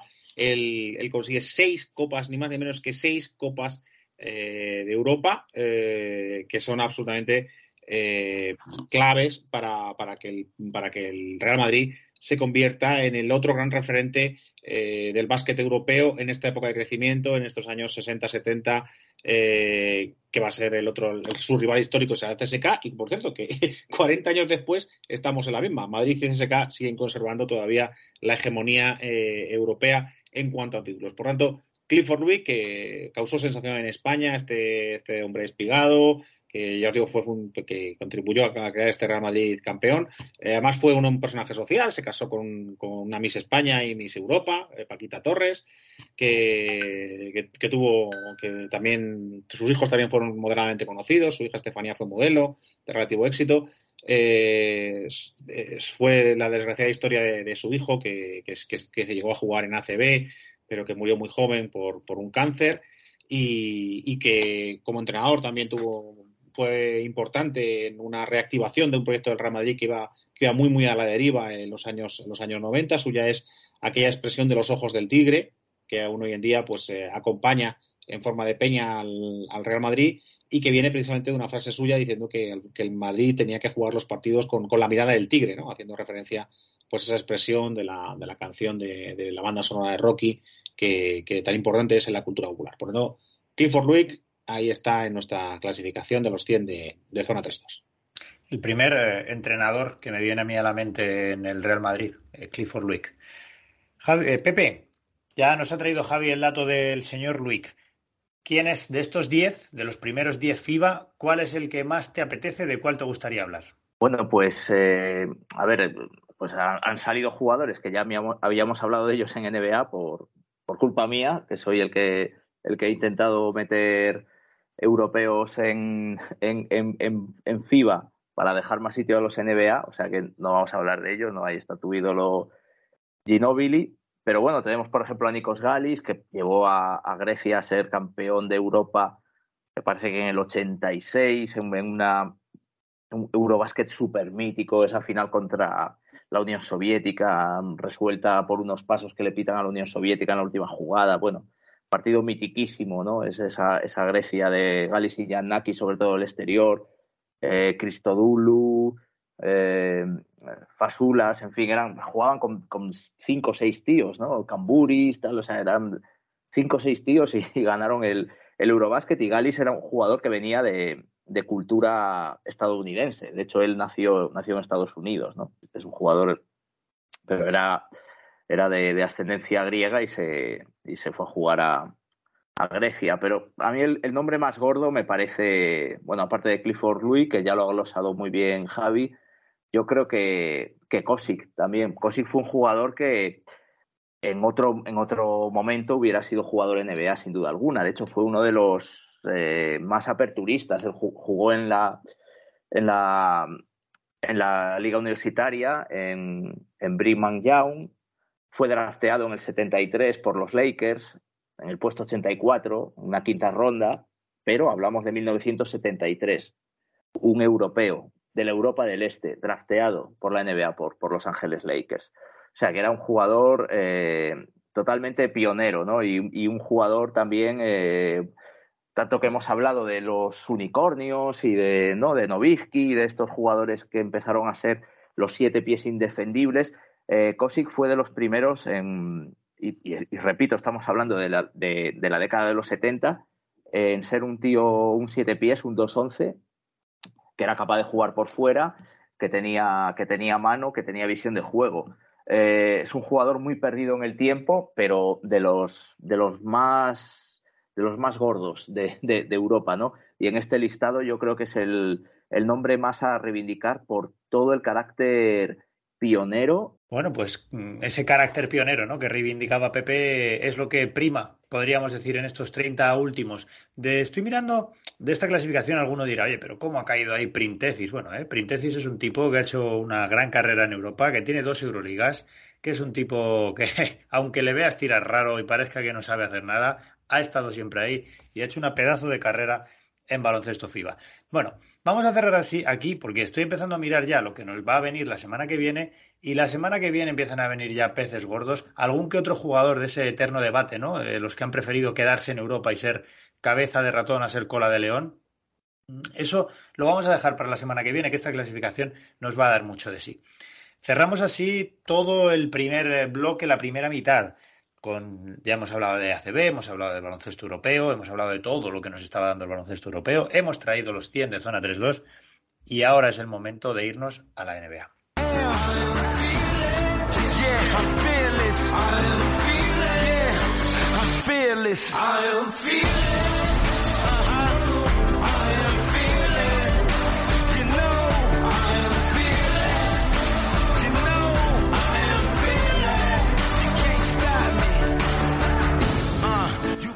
Chicos, antes de empezar a, analizar lo que van a ser lo que van a dar de sí, porque tenemos ahora mismo las cuatro semifinales de conferencia con 1-0, podríamos decir que estamos en el mejor momento para hacer un análisis. Todavía un primer partido de veremos a ver si de rodaje, una primera toma de contacto con las semifinales de conferencia, pero de momento mm, no hemos avanzado más y estamos en un buen momento con todas iguales.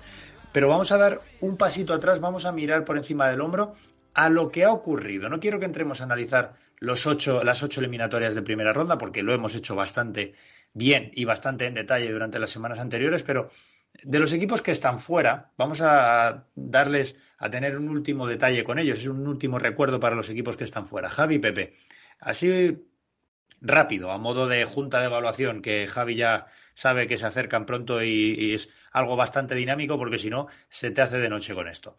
Los equipos que están eliminados. Vamos a ponerles una nota a la temporada de los equipos que están eliminados. podemos hablar del global, podemos incluir su playoff, su no playoff, quienes hayan jugado play-in, podemos hablar de ello, como queráis.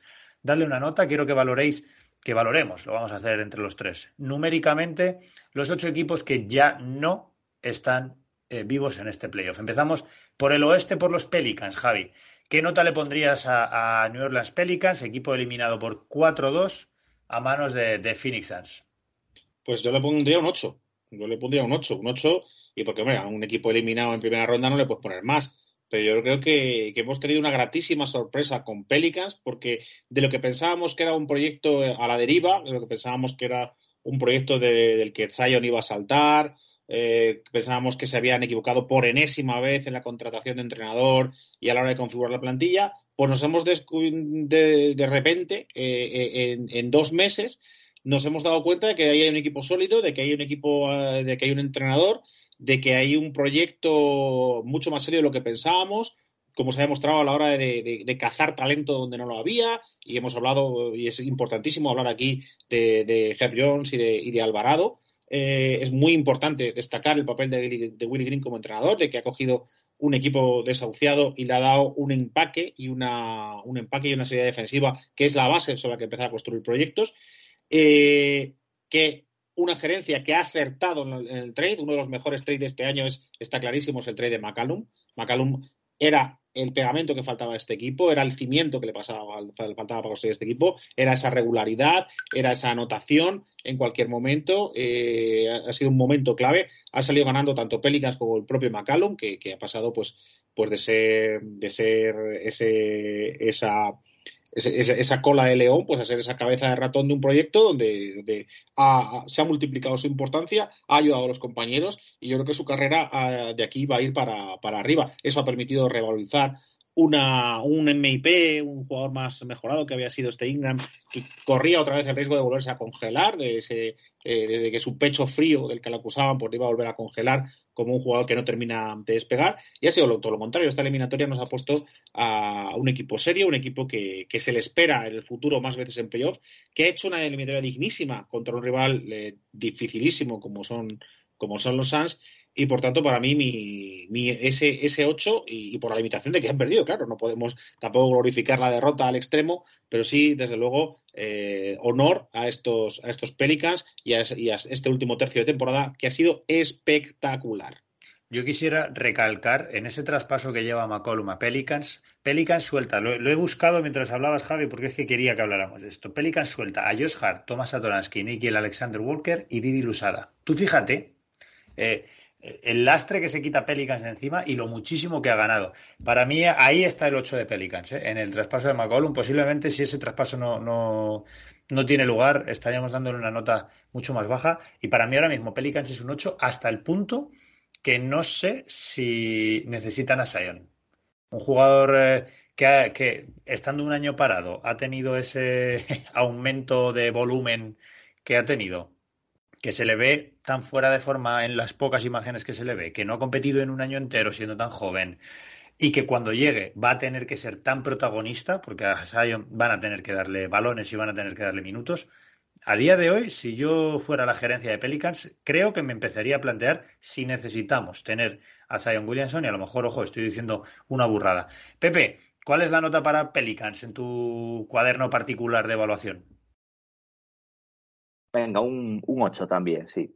Aunque vengan de play-in, el, final de temporada es, es, muy bueno y el mérito además sin, sin presumiblemente su mejor jugador eh, es para ser muy optimistas de, de, cara al futuro. O sea que, eh, hay que hay que valorarlo mucho. ¿no? La temporada a lo mejor no ha sido excesivamente brillante porque al final, pues estás en la cola de los equipos que se acaban metiendo pero oye, caes 4-2 con el mejor equipo de toda la NBA, con el equipo que ha tenido mejor balance.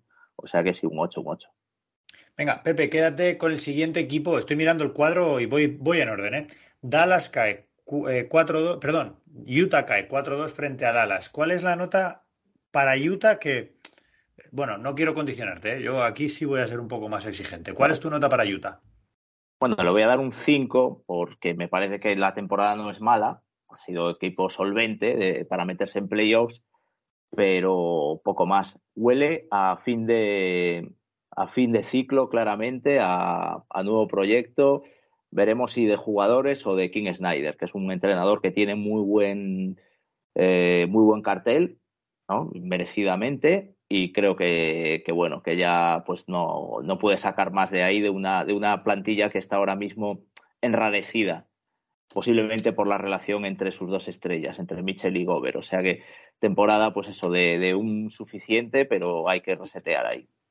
yo iba a suspender a Utah. Bueno, vamos a intentar ser un poco benévolos. Un equipo que se mete en playoff y un equipo que compite al menos esa primera ronda en dos partidos.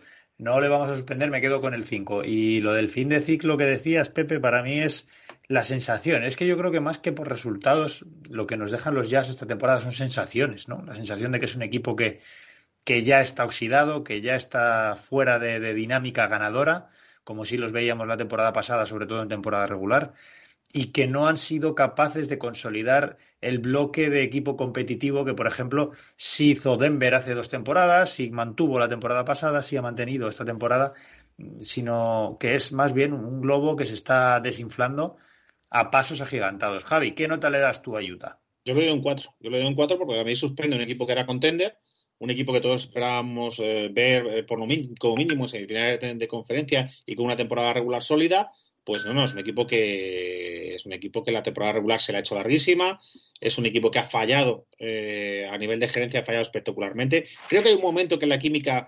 explota, que la, química se va por el desagüe. Eso Utah es cómo gestiona la lesión de Ingles, cómo le, cómo le traspasan de una forma cruel a un jugador que había sido fundamental con su, con su rol eh, en esa plantilla que del primer tercio de temporada decíamos que era tan prometedora, tan interesante, tan bien conjuntada, tan capaz de, asumir bajas tanto de Gobert como de como de como de Mitchell en determinados momentos gracias a, ser un poco coral, no muy amplia, pero sí coral. Creo que a la de Ingles les mata, les mata no solo por perder a Ingles, sino por cómo gestionan aquello. Creo que los jugadores todos acaban que decepcionados un poco con la cultura de, de la gerencia, no les, no les da demasiadas gracias. Y a partir de ahí vemos una caída que creo que es, que es, que es también anímica, no solamente por el, por el, potencial de jugador que hayan perdido con Ingles. Eh, y, y, luego ya pues la, la, pésima relación que parece ser que hay pues, entre sus estrellas, pues lleva que al final pues estos, estos egos, estas aspiraciones, estas, este cada uno a, lo suyo, pues provoca que, que un equipo contender pues se caiga en primera ronda y además, mm, y además que, que, nunca se le vio cerca de pasar a la segunda. Es que Dallas ha sido muy superior, es que incluso Dallas sin Doncic ha sido superior a este proyecto. Yo creo que eso habla muy mal, muy mal de la temporada de Utah y por tanto eh, le suspendo. Bueno, yo voy a empezar y me voy a explicar muy bien. En, con Denver, que cae 4-1 frente a Golden State, para mí Denver aprueba esta temporada e incluso el 5 que le voy a poner a Denver es un poquito más alto y con miras más altas que el 5 que le he puesto a Utah. Si Utah es un 5 rozando el suspenso, el de Denver es un 5 rozando una nota un poquito mejor.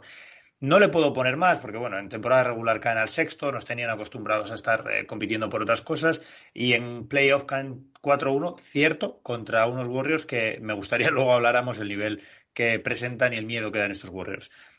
Pero es que aún así Denver es un equipo que ha competido sin, sin eh, Murray y sin Porter Jr. prácticamente toda la temporada. Dos tipos que están destinados a ser dos de las cuatro ruedas que pueda tener ese Ferrari. Así que creo que hay que ponerle un asterisco muy grande a esta temporada de Denver. Lo que ocurriera la temporada pasada era diferente en cuanto a las expectativas, porque esta temporada empezar ya sin Murray desde el principio es un hándicap muy serio a tener en cuenta.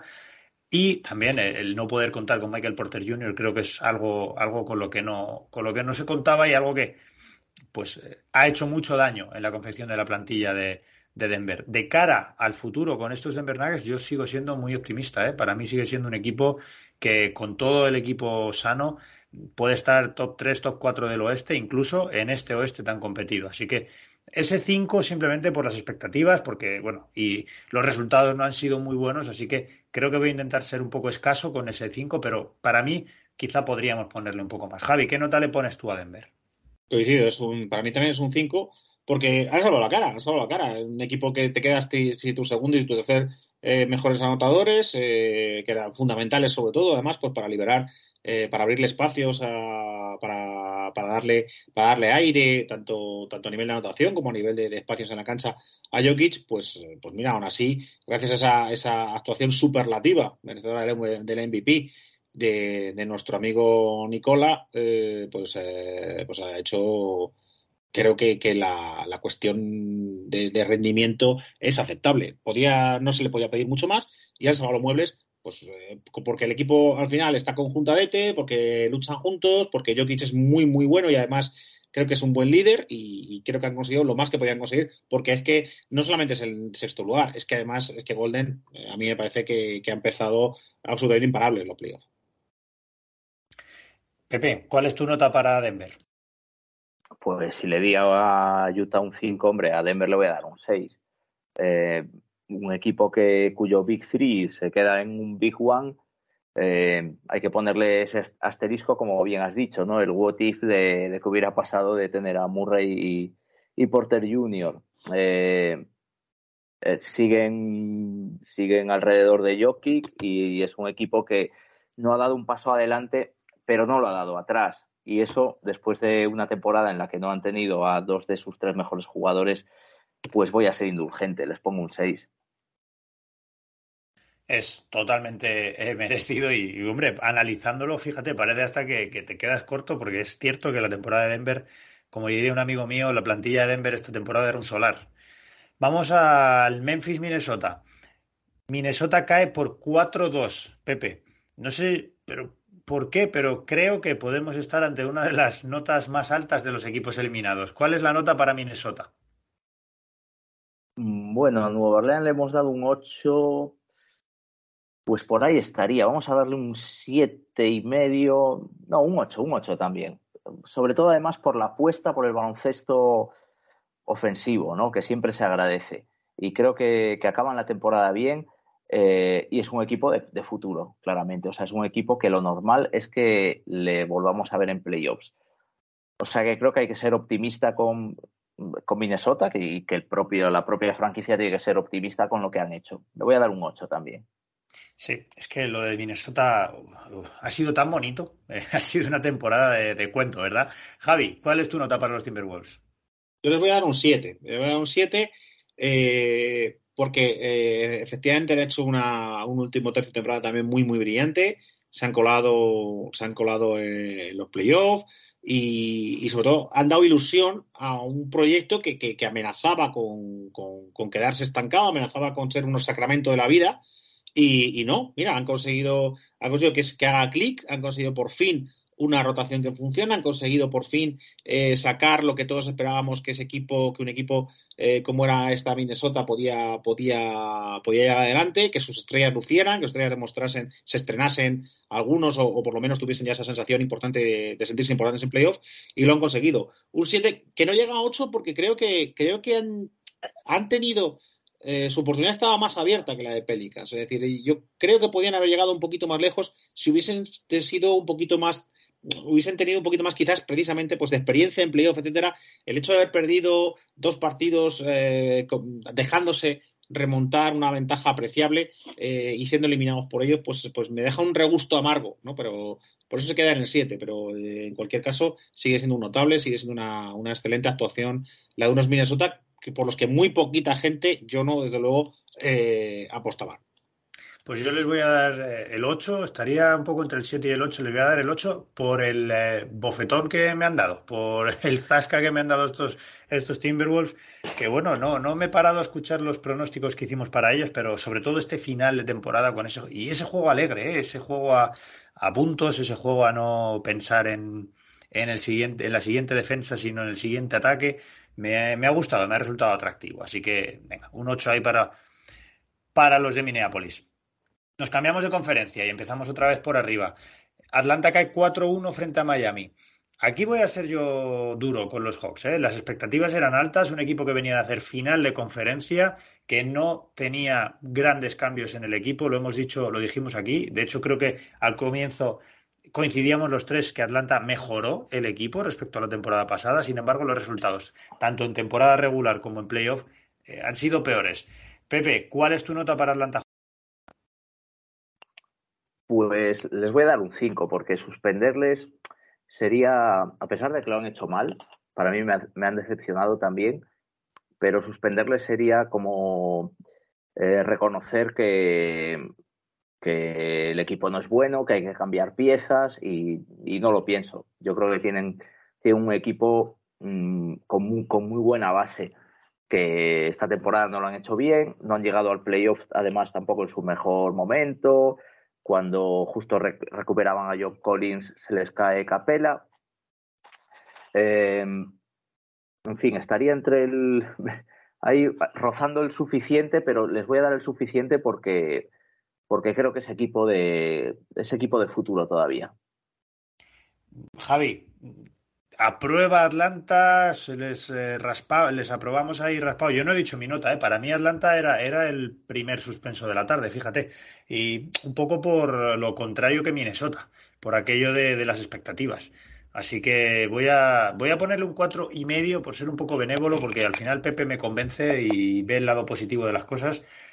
Pero yo tenía un 4 para Atlanta. Voy a ponerle un cuatro y medio. Javi, ¿cuál es tu nota para los de Georgia? Un 4. Un 4 porque estamos ante el típico estudiante talentoso que se lo deja todo para el último momento y resulta que no llega. Y resulta que te luego te da un examen infumable. Y en estos casos, pues la tradición decía que a estos niños hay que suspenderles. Hoy en día no sé yo, hoy en día no sé yo cómo está la cosa. ¿Sabes? Cuesta más. Pero, pero, pero la tradición es que un, un, un, muy buen estudiante que se lo deja para el último día y que por culpa de eso no le da tiempo a estudiar todos los temas, al final la pifia porque se pone nervioso y al final no le salen las cosas, pues merece un suspenso pues, por no haberte sabido desarrollar su talento, por no haberse sabido programar. Creo que es que es literalmente lo del estudiante de última hora. O sea, eh, Atlanta se lo cree el año, con lo del año pasado, y es que lo que hizo el año pasado fue espectacular. Una final de conferencia en un proyecto tan joven era algo digno de nota, era algo que, que nos hizo estar a todos muy ilusionados y muy, y muy contentos por, por, por el semejante demostración de talento que, que, habían, que habían realizado pero, pero se lo han creído demasiado pronto, se lo han creído demasiado pronto, lo, que mola son los playoffs, lo que mola jugar final de conferencia, esto los partidos de, de, liga regular es un rollo, ya nos pondremos, ya nos ponemos, ya nos ponemos, ya nos ponemos, cuando se quisieron dar cuenta estaban fuera de play-in, estaban fuera de playoff. ¿Vale? Y, y, con prisas a ver si nos colamos en play-in, que tuvieron que ir a toda prisa, pues como el estudiante de última hora, para meterse en play-in. Claro, llegan a play-in, llegan ya sin haberse conjuntado, sin haber sabido establecer unas rotaciones que pudiesen eh, solventar alguna, alguna baja, que no tuvieron la baja del principal, que era Trey que sería más, más disculpable, eh, y al final pues caen con estrépito en, en, primera ronda, así que yo creo que, que se merecen este 4 para apoyar y mira, el año que viene no hacéis el tonto en liga regular, vais, vais controlando si queréis, controlad, pero no, no os dejéis ir y dejarlo todo a última hora, porque eso no puede ser y es un muy mal ejemplo para los niños. Bueno, pues vamos, a estos Atlanta Hawks, que precisamente son un equipo joven, les vamos a dar esa lección de estudiantes. Seguimos bajando. Filadelfia-Toronto. Toronto cae 4-2. ¿Qué nota le damos a Toronto? Venga, voy a ser yo el primero que di mucho, mucho la turra con esta eliminatoria. Al final, bueno, se quedó en un 4-2 ahí descafeinadito, a pesar del conato de remontada que tuvo Toronto ganando esos dos partidos seguidos. Para mí, Toronto es un 6 durante toda la temporada, perdón, un 5 durante toda la temporada y un 6 en ese, en ese tramo final. Así que me voy a quedar con el 6 por esa última buena sensación y por ser un poco benévolo. Javi, ¿cuál es tu nota para los, eh, el equipo canadiense? Yo creo que es un, coincido también en un, en un 6 porque creo que es un equipo que está. Eh, estos resultados son la, medida de lo que de sus posibilidades. Creo que, que, ahora mismo el proyecto de Toronto está pues para llegar a playoff, para competir una primera ronda y ya está. Creo que no está para más. Y de hecho me parece increíble eh, que estén ahí, ¿no? La, selección de talento y la creación de talento de Toronto es notable, es, creo que es uno de los mejores equipos de la NBA en ese aspecto y van sacando estrellas todos los años. Eh, mención especial, por supuesto, a ese rookie del año, a ese Scotty Barnes, que, que, ha sido una sorpresa tan agradable. Y bueno, pues han hecho, creo que lo que, lo que podían es llegar a playoff, caer dignamente, caer dignamente contra un equipo superior como, como era Filadelfia, ese, ese 4-2. Eh, que teniendo en cuenta cómo había empezado la cosa con ese 3-0, pues mm, estaba complicado, pues dignamente un 6. Bien, Pepe, ¿qué nota te merecen para ti los Raptors? Eh, yo les voy a dar un 6, porque es, uno de los equipos que más me ha sorprendido. En ese sentido, les podría dar algo más, ¿no? Y quizás merecieran algo más, tipo Minnesota o, New Orleans, pero también creo que este tipo de notas hay que darlas no solo por lo hecho, sino también pensando un poco en el futuro, lo, lo, que puedes, lo que puedas sacar para el futuro, ¿no? Y aunque es cierto que hay muy buenas noticias con jugadores como Achugua o, sobre todo Scotty Barnes, evidentemente, pero sigue siendo un equipo que se va a seguir basando, sus primeras espadas van a seguir siendo Pascal Siakam o, Fred Van, Van. Entonces yo no, veo que puedan subir mucho más de, lo, que, de lo hecho este año. Entonces para mí se me quedan 6 porque va a estar muy por debajo de otros estudiantes mucho más talentosos en la conferencia este. Bueno, vamos a ver si encontramos entre los cuatro que nos quedan, eh, los dos que nos quedan, los dos eliminados, ese estudiante talentoso que por ahora, bueno, veremos a ver. Mm, El siguiente equipo en caer en nuestro cuadro es Chicago, que cae 4-1 frente a Milwaukee. Chicago se nos ha ido diluyendo como un azucarillo durante la temporada, pero solo por el, el buen tramo ese que nos dieron eh, a principios de este 2022. Eh, bueno, por el buen rato que nos hicieron pasar y por lo que nos hicieron eh, soñar ¿no? con, con, unos con una posibilidad, con la posibilidad de ver a los Bulls siendo importantes en el este, yo les voy a dar un seis y medio. Quiero ser un poco benévolos con ellos. Eh, es cierto que ese pinchazo de los últimos dos meses pues nos amarga muchísimo la sensación que tenemos con ellos, pero vamos a, yo le voy a dar un seis y medio, Javi. Yo un poco menos, le voy, a, le voy a dar un seis. Creo que está ligeramente por encima de lo que se pensaba al principio. Creo que en su reconstrucción es una buena primera etapa haber, haber jugado esta primera ronda y creo que no tenían mucho que hacer, eh, teniendo en cuenta el, rival. Así que creo que, creo que han cumplido, creo que, han, puesto las semillas adecuadas para que ese proyecto vaya para arriba y este año pues han cumplido con los pasos eh, previstos en cualquier proceso, ¿no? cualquier proyecto. Así que mi, mi, mi, mi seis, mi, mi bien para, para los Chicago. ¿Y tú, Pepe? Eh, yo les voy a dar un 7 porque voy a, voy a pensar en algo que me gusta mucho, que es eh, pensar en el, en, el, en el global de la temporada, en el camino, más que en el resultado final. Y ahí creo que Chicago durante toda la temporada ha estado a un nivel bastante bueno. Mm, en el plano negativo, pues lo que sabemos, ¿no? Sus mal, su mal balance, sus malos resultados ante los equipos más fuertes, su mal playoff. Bueno, mal playoff ante Milwaukee, que, el vigente campeón, y habiendo perdido a, su referencia en el base, a Ball. Eh, pero sería muy injusto no, valorar la temporada hecha y, como ha dicho Javi, creo que, que es un equipo que, que si ajusta a tres o cuatro cosas debería ser un equipo, uno de los equipos fuertes en los próximos años en el este. O sea que creo que no ningún aficionado de Chicago tiene que estar descontento de la temporada. ¿eh? Yo les doy un 7. Bueno, vamos con el que para mí es el segundo y gran suspenso de, esta temporada. Les voy a dar a estos Brooklyn Nets que caen por 4-0 frente a Boston Celtics, les voy a dar un 3 porque eh, hace muchos años ya que soy docente y me da vergüenza suspender a la gente con menos de un 3 me da vergüenza poner eh, menos de un 3 en un boletín que luego va a ir a la familia, porque es que eso eh, le dice mucho a los padres de lo que hacen sus hijos en las clases. Así que les voy a poner un 3 a estos Brooklyn Nets por ser algo benévolo y sinceramente porque Nash me cae bien porque es un tipo con el que tengo simpatía y porque les podemos poner el asterisco del COVID y Kyrie Irving. A lo mejor les podemos poner la excusa, pero no puedo aprobar ni ponerle más nota a Brooklyn. Javi, ¿tú eres más duro o más benévolo que yo en esto? Creo que le vamos a poner un 3, más que nada porque si no, a ver qué le ponemos a Lakers, por ejemplo, ¿no? si tuviéramos que juzgarlos. ¿no? Les voy a poner un 3 porque han llegado a playoff. Han llegado a playoff, o sea, han jugado su eliminatoria de playoff. Es decir, venga, ponerles un 2 o un 1 que me parecía un poco, me parecía un poco exagerado. Así que le vamos a poner un 3 en pero es un 3, es un suspenso muy amplio, es un, es un proyecto que, que ha estado a la deriva desde el principio, eh, por, no poder juntarlos, que si lesiones, que si la química, que si Harden, que si Irving y sus tonterías, que si la lesión de Durán, ¿vale? Pero precisamente el, por lo que a mí me preocupa es, desde el principio de temporada, sabías que tenías un equipo muy dependiente de tres jugadores. Sabías que un, de, de esos tres jugadores, uno se iba a perder entre muchos y muchísimos partidos por las, por las diferentes regulaciones. Eh, sabías que las lesiones, eh, o Harden o, Durán, se te iban a acabar lesionando seguro, seguro un mes cada uno por promedio.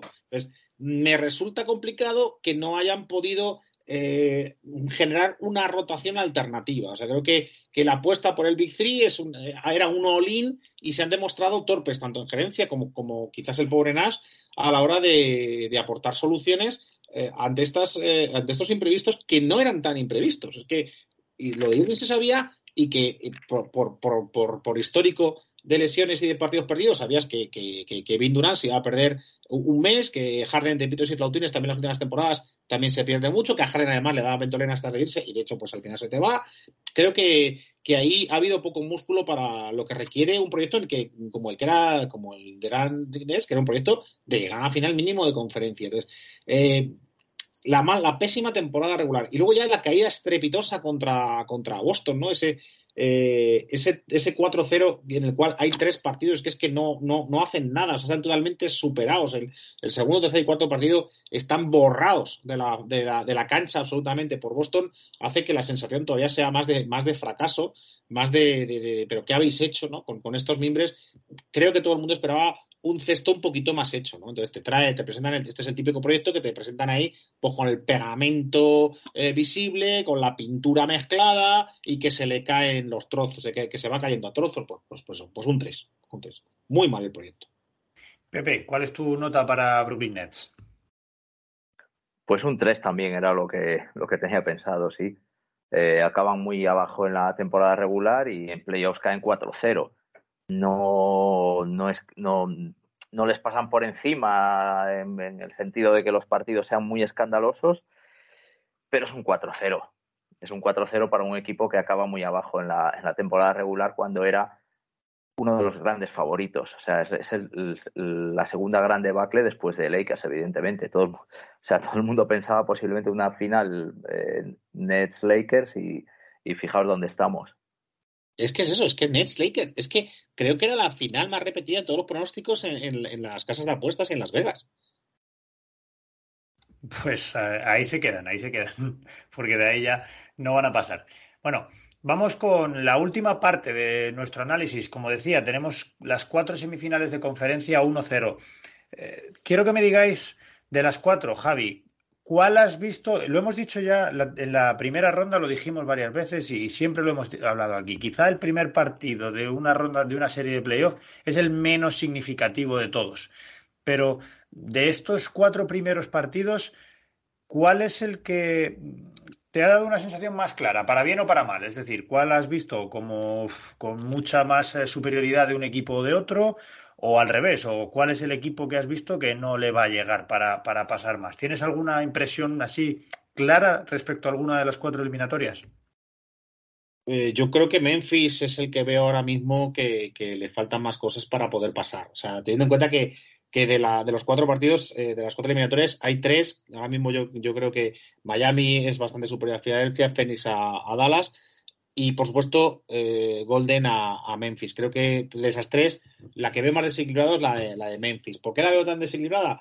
Eh, no solo porque han perdido el primer partido en casa y han perdido la Factor Cancha a la primera, sino porque veo, los, veo a Warriors muy, muy sólidos y veo a Memphis cometiendo pues errores pues, de lo que es un equipo joven. No es un equipo inexperto en playoff, no es un equipo inexperto en playoff. Recordemos que Morán eh, por sí solo ha, ya, llevado a sus, a sus chicos a, a playoff con anterioridad, pero, pero es un equipo joven, es un equipo joven y eso le, le, lleva a errores, pues como lo que al final le hicieron perder las ventajas que pudo tener contra Golden o, o al final no, no, no haber aguantado ese, ese, último minuto con recursos suficientes como para que la cara, como para que la moneda le saliese, le saliese cara en ese último minuto ante, ante Golden. Así que si tal y como está la situación, yo ahora mismo veo a Memphis como la más, como la más flojita, teniendo en cuenta que eh, Filadelfia va a tener los dos primeros partidos, los dos partidos en Miami, sin Embiid, y creo que es muy probable que se ponga 2-0 y sabemos lo que eso significa en una eliminatoria de playoff y encima contra un equipo tan rocoso como Miami. O sea que en ese aspecto no lo incluyo porque aquí es un aspecto más extradeportivo, ¿no? El hecho de, haberse encontrado aquí con la, con la baja de, de y bueno, está Harden a ver si a lo mejor puede recuperar un poco, pero, pero desde luego Filadelfia tampoco lo tiene claro. Y Dallas tampoco, tampoco me, me da síntomas positivos. Por el primer partido de Dallas ha sido muy flojete, ha sido la Dallas de principio de temporada, la Dallas eh, lucocéntrica, eh, con muy poquito carácter, con muy poquita defensa, y la Dallas que, que, puede intentar hacer algo es una Dallas donde la defensa tiene que ser protagonista, y es justamente lo que no hemos visto en, la, en el primer partido de la eliminatoria. No obstante, es pronto Creo que si Dallas consigue apretar en defensa, puede conseguir un par de victorias por lo menos. Creo que, que Filadelfia con Embiid, si Harden coge algo de, coge algo de, espíritu de playoff, puede también dar un poquito de guerra. Y yo son esa Memphis a, lo que ve, a los que veo que con estos Golden lo, lo, va a tener bastante más complicado. Pepe, a ti te quiero hacer una pregunta por una eliminatoria que, que nos no sé, atrae mucho foco. Y es ese Milwaukee-Boston que acaba con una victoria al menos en el marcador, con cierta holgura por parte de Milwaukee. Y yo quiero saber si tú ves a estos dos equipos eh, con esa diferencia real, si ves a Milwaukee tan superior a Boston como, como para haberle ganado el primer partido con esa solvencia. Por lo que he visto en el primer partido, sí. La verdad es que yo vi mucha diferencia en ese primer partido, pero vi mucha diferencia sobre todo eh, físicamente. A pesar de que Boston ha jugado un, partido menos que Milwaukee, ¿no? Porque acabó su serie con 4-0, eh, pero mm, al parecer, y según he escuchado en, en análisis y en los datos, ha sido el 4-0 menos eh, holgado de la historia, o sea, con, los, con las diferencias de puntos más, eh, más ajustadas. Con lo cual, Boston, que es un equipo que no se está distinguiendo por una rotación muy, muy amplia, a mí me da la sensación de que llegan a esta segunda ronda, ojo, segunda ronda solo, ¿no? Eh, pues con cierto. Mm, con cierta fatiga frente a un equipo que, que sabe gestionarse mucho mejor, ¿no? Y luego te vas a los, a, los datos, ¿no? Un poco para, para apoyarte. Y, y, si ves esa primera ronda ¿no? de, Boston, que aunque sea un 4-0, es que ves que Tatum se tiene que ir a 39,8 minutos, eh, Brown a 38, Horford a 36,4 y Smart a 32,8.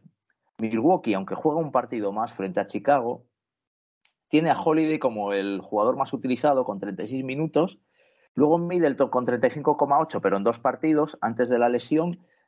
Y Anteto 33,6. Son los únicos tres que pasan de tres minutos. Lo de, Anteto me parece una burrada.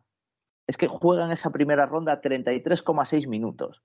O sea, descansa prácticamente 15 minutos. Hablamos de playoffs, donde se supone que tu estrella tiene que jugar eh, muchos más minutos. Bueno, pues Anteto juega prácticamente lo mismo que en liga regular y en esos 33 minutos, repito, descansando 15 minutos, le da tiempo a ser el máximo anotador, reboteador, taponador y segundo máximo asistente, no solo de, de su equipo, sino de toda la serie. O sea, ¿qué, qué, dimensión de jugador estamos hablando? Que se tira 15 minutos descansando en playoffs, que no lo hace nadie. Que, el otro, que vimos a Don Chica ayer que, eh, jugando 44 minutos. Eh, y ahí veo, veo una dependencia en Boston de, su bloque más, eh, más duro, ¿no? Que es Tatum, Brown, Horford y Smart, que, que, no, que no hay en Milwaukee. Es que Milwaukee se puede permitir muchos minutos con Anteto en el banquillo. Eh, ahí aparecen otra vez los soldados de Baden-Holzer, el Conahue, el eh, Portis, Grayson Allen, aunque sea de este año, pero es otro jugador que te va a aportar mucha defensa y, te, y, y ese tipo de, energía. Y, sin Middleton, y sin Middleton. Es que a mí me parecía Boston su, eh, favorito por el, por el tema Middleton. Pero me sorprendió mucho este primer partido en, en ciertas acciones, ¿no? Rebotes ofensivos, cómo, cómo iban a por ellos los jugadores de Milwaukee. Y te repito, los jugadores, los, secundarios, Pat Conahue o, o, o, eso, o Portis, o este tipo de jugadores, ¿no? Ya te hablo de Holiday. Eh, eh, la, defensa, eh, ese tipo de cosas y, sobre todo la dosificación. Ver que son jugadores que entran y salen del banquillo. Brook López, me parece que, después de una temporada muy complicada por, por, la lesión, ¿cómo cerró el aro el otro día? O sea, seguimos pensando en Brook López como ese pivot con buena mano, con buena mano exterior, que es evidente, pero es que Brook López negó, negó canastas eh, cerca del aro de una manera tremenda a, a a, Horford, eh, a cualquier jugador que, que, se ponía en su camino, ¿no? Boston eh, apenas pudo, pudo anotar cerca del aro, ¿no? O sea, me pareció un protector del aro tremendo. me sorprendió mucho, la verdad, y vi a Milwaukee en modo campeón, por lo menos en modo campeón en, en el este, con permiso de, de Miami, pero me volvió a parecer eh, Boston, ese Boston competitivamente, psicológicamente débil, ¿no? Un Boston que me hizo pensar que qué hubiera pasado si en ese primer partido ante Brooklyn no hubiera metido Tatum esa, esa canasta ganadora, ¿no? Con lo que le cuesta a Boston remontar eliminatorias. Qué pena, qué pena me daría que estos Boston Celtics se nos cayeran ahora con lo, con lo bien y lo, fuertes que estaban llegando a este playoff. Pero bueno, estamos en la temporada de, las decepciones, ¿no? De los equipos que se, que se deshacen y que se diluyen como un azucarillo en agua. Vamos a terminar, pero antes de terminar os quiero preguntar a los dos eh, una cosa, y es eh, una eliminatoria que, a la que vais a estar particularmente atentos o, que creéis que el oyente debiera estar particularmente atento y por qué. El Phoenix Dallas, el Golden State Warriors Memphis Grizzlies, el Miami Filadelfia o el Milwaukee Boston. ¿Cuál es la que más os apetece ver a cada uno y por qué, Javi? Yo creo que hoy por hoy Boston, la de Boston Milwaukee, porque yo creo que Boston tiene, tiene muchas cosas que decir. Yo creo que Boston pues se le aparecieron los, los fantasmas de, primera, de la primera mitad de temporada y efectivamente pues me recordaron mucho a ese, a ese Boston de primera mitad de temporada con, con Brown muy, torpe, muy, perdiendo muchos balones, sin saber muy bien, tomando pésimas decisiones todo el equipo, pero Brown en, en particular, y no sabiendo sacar partido a, su buena defensa. Así que yo creo que eh, si se le quita la empanada, si, si, si, resetean y vuelven a hacer lo que, lo que han hecho hasta ahora, lo que hicieron contra Nets, que es una defensa muy seria y un ataque muy sencillo, pero, pero eficaz, creo que, pueden poner más en problemas a Milwaukee que, yo pensaba que, pues, iban a echar de menos a PJ Brown. PJ Brown me parece un jugador eh, que el año pasado me parecía decisivo eh, en el título de, Milwaukee, que este año lo han perdido, pero mira, se ha salido Grayson Allen, que hace una función eh, similar a nivel de, de, defensa, ¿no? No, no puede defender tan, tan interior como hacía PJ Brown, pero, pero a nivel de, secante defensivo y de, kamikaze. Estoy diciendo, Ah, sí, PJ Tucker. Estoy diciendo PJ Brown. No, PJ Tucker, PJ Tucker, perdón.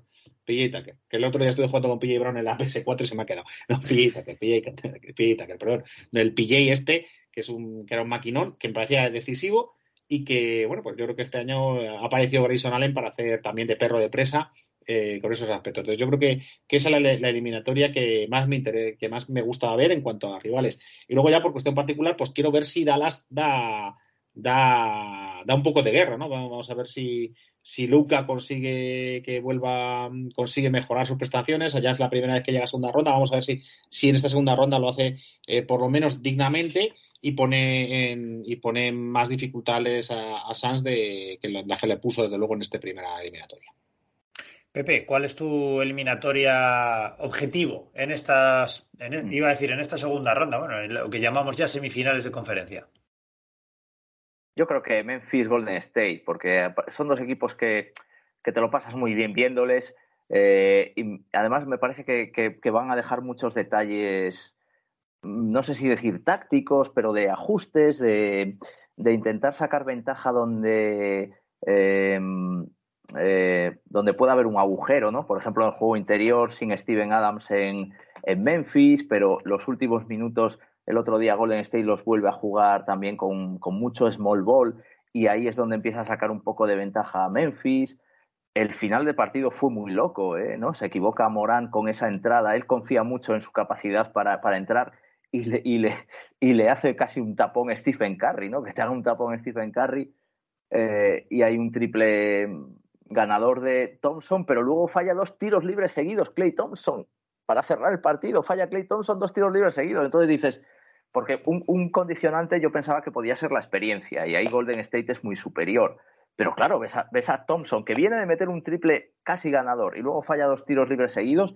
Me parece una serie en la que pueden pasar muchísimas cosas. Aunque es superior, creo que es favorito Golden State y ya ponerse el 1-0. Si se hubiera puesto Memphis con 1-0, creo que Golden State tenía armas para remontar y sería la eliminatoria todavía más bonita pero va a ser una eliminatoria que, me va a gustar mucho ver, eh, por ver sobre todo eso, ver cómo, se intenta buscar un poco las, debilidades. Y son dos equipos además que, que juegan muy bien al ataque, pero eh, no vemos cómo tienen muchas veces que conseguir sus mejores ataques desde la defensa. De hecho, el, en este primer partido, Memphis entra muy bien en el partido, eh, comienza el partido mejor, Golden State se engancha al partido a raíz de, unos ataques muy rápidos, con Jordan Poole en este caso, con un par de triples seguidos.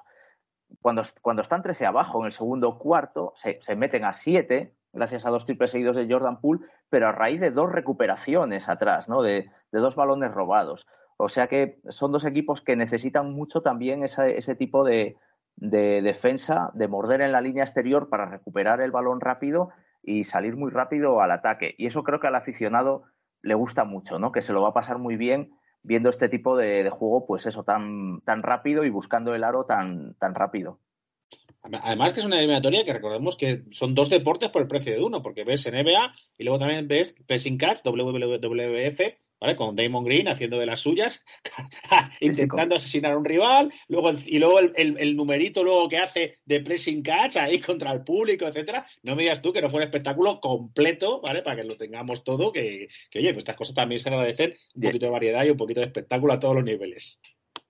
Y el padre de Jim Morant también ahí en, la grada. Ahí, ahí, ¿dónde está Wally, no? Con el, con el gorro, con el gorro. Pues sabéis la, lectura que saco, la lectura secundaria que saco de este último, de esta última pregunta, de esta última intervención que habéis tenido cada uno, lo importante que es la baja de Joel Embiid en la serie de Miami-Filadelfia. ¿eh? Ninguno de los dos la habéis mencionado y os juro que cuando os he hecho esa pregunta yo no la tenía ni en mente tampoco. Es una serie que parece estamos dando ya por, por olvidada quizá porque, porque la baja de Embiid sea definitiva. A ver, la baja en Embiid es grave, pero es que sustituirlo por de André Jordan es peor. O sea, es que es peor. Es que si juegas con cuatro, no, no, lo haces peor que con Jordan. O sea, ha tenido, creo que ha batido algunos récords de más menos negativo en unos playoffs. O sea, para un jugador titular. O sea, si el, que ya es suficientemente malo que te quedes sin Embiid como para que lo sustituyas con un exjugador de exjugador de exjugador. O sea, es que el problema es que Andy Jordan ya dejó de ser jugado hace cuatro años. ¿Cómo narices engaña a Jordan a equipos punteros con la no, es que soy un veterano que te puede ayudar si el 5 tiene problemas. Pero si, pero, pero si ya no eres ni jugador de baloncesto, demonios. Yo no he visto un tío más aburrido, más lento, más con menos intensidad que creo que cogió dos rebotes, o sea, es, increíble, es increíble, ¿no? hay muy mal, muy mal, por cierto, ya quitando, la, quitando el ataque de haterismo ¿no? para Jordan, eh, muy mal Rivers, muy mal Doc Rivers. hay, que gestionar mucho mejor una baja como la de Embiid. No puedes colocar, pues, pues, pues eso, pues un jugador como, como, como de Jordan ahí y encima decir que le vas a seguir manteniendo, cuando claramente fue eh, el jugador que más hizo porque su equipo partiera el partido, bueno, pues encima eh, Rivers se pone chulo y dice, pues lo voy a seguir poniendo, ahora va a ser, Filadelfia va a ser en bici cuatro más. Pues vale, pues muy bien, pues que te cunda que te de Rivers, que desde luego creo que creo que amenazaba con ser el, el con acabar con el título de entrenador más sobrevalorado de la historia y con, decisiones como esta creo que le van a dar el título, pero vamos, pero vamos, esto sí que va a ser como la, la, polémica que hay con el Goat, no la va a hablar con no la hay con quién es el entrenador más sobrevalorado de la historia, si esta eliminatoria acaba como muchos temen por la vía rápida, sobre todo tras, tras este más que previsible 2-0 con el que Miami se va a plantar en, la ciudad fraterna. Venga, vamos a terminar así con, este, con esta oda al, baloncesto de Filadelfia y a lo que hace Doc Rivers en playoff, que por cierto, la semana pasada le dimos y consiguió volver a cerrar una eliminatoria de playoff. De, ahora son yo, ¿cuánto? 8 de 9, ¿no? Las que, las que lleva. Bueno, no está, no está tan mal.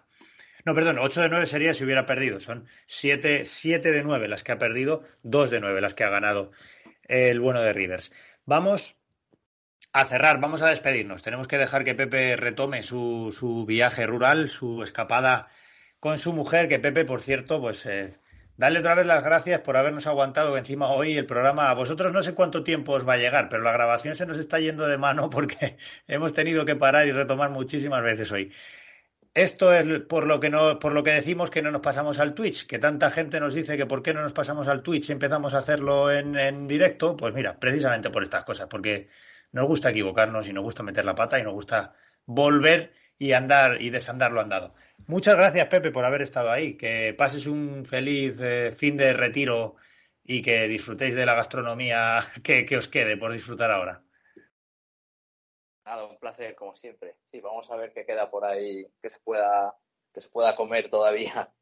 Y nada, nada, que, a ver si la semana que viene tenemos buenas noticias de, esto que hemos estado hablando para, para algunos de nuestros clubs. Eh, en fin, nada, que tengáis buena semana y como siempre, muchas gracias a todos los que siguen ahí con su fidelidad. Muchas gracias, eh, Pepe. Javi, muchas gracias también a ti por haber estado aquí que pases una feliz semana, nos escuchamos pronto. Eso es, pues eso, a, de, a pasar buena semana y a seguir disfrutando del baloncesto en estos, en estos días de playoff. Días de playoff, ¿eh? qué bonito suena esto ya. Muchísimas gracias a los que estáis ahí. Muchísimas gracias por cada escucha, por seguir al otro lado, por aguantarnos, eh, por cada comentario, por cada eh, réplica que nos dais, que también nos hace, nos hace crecer.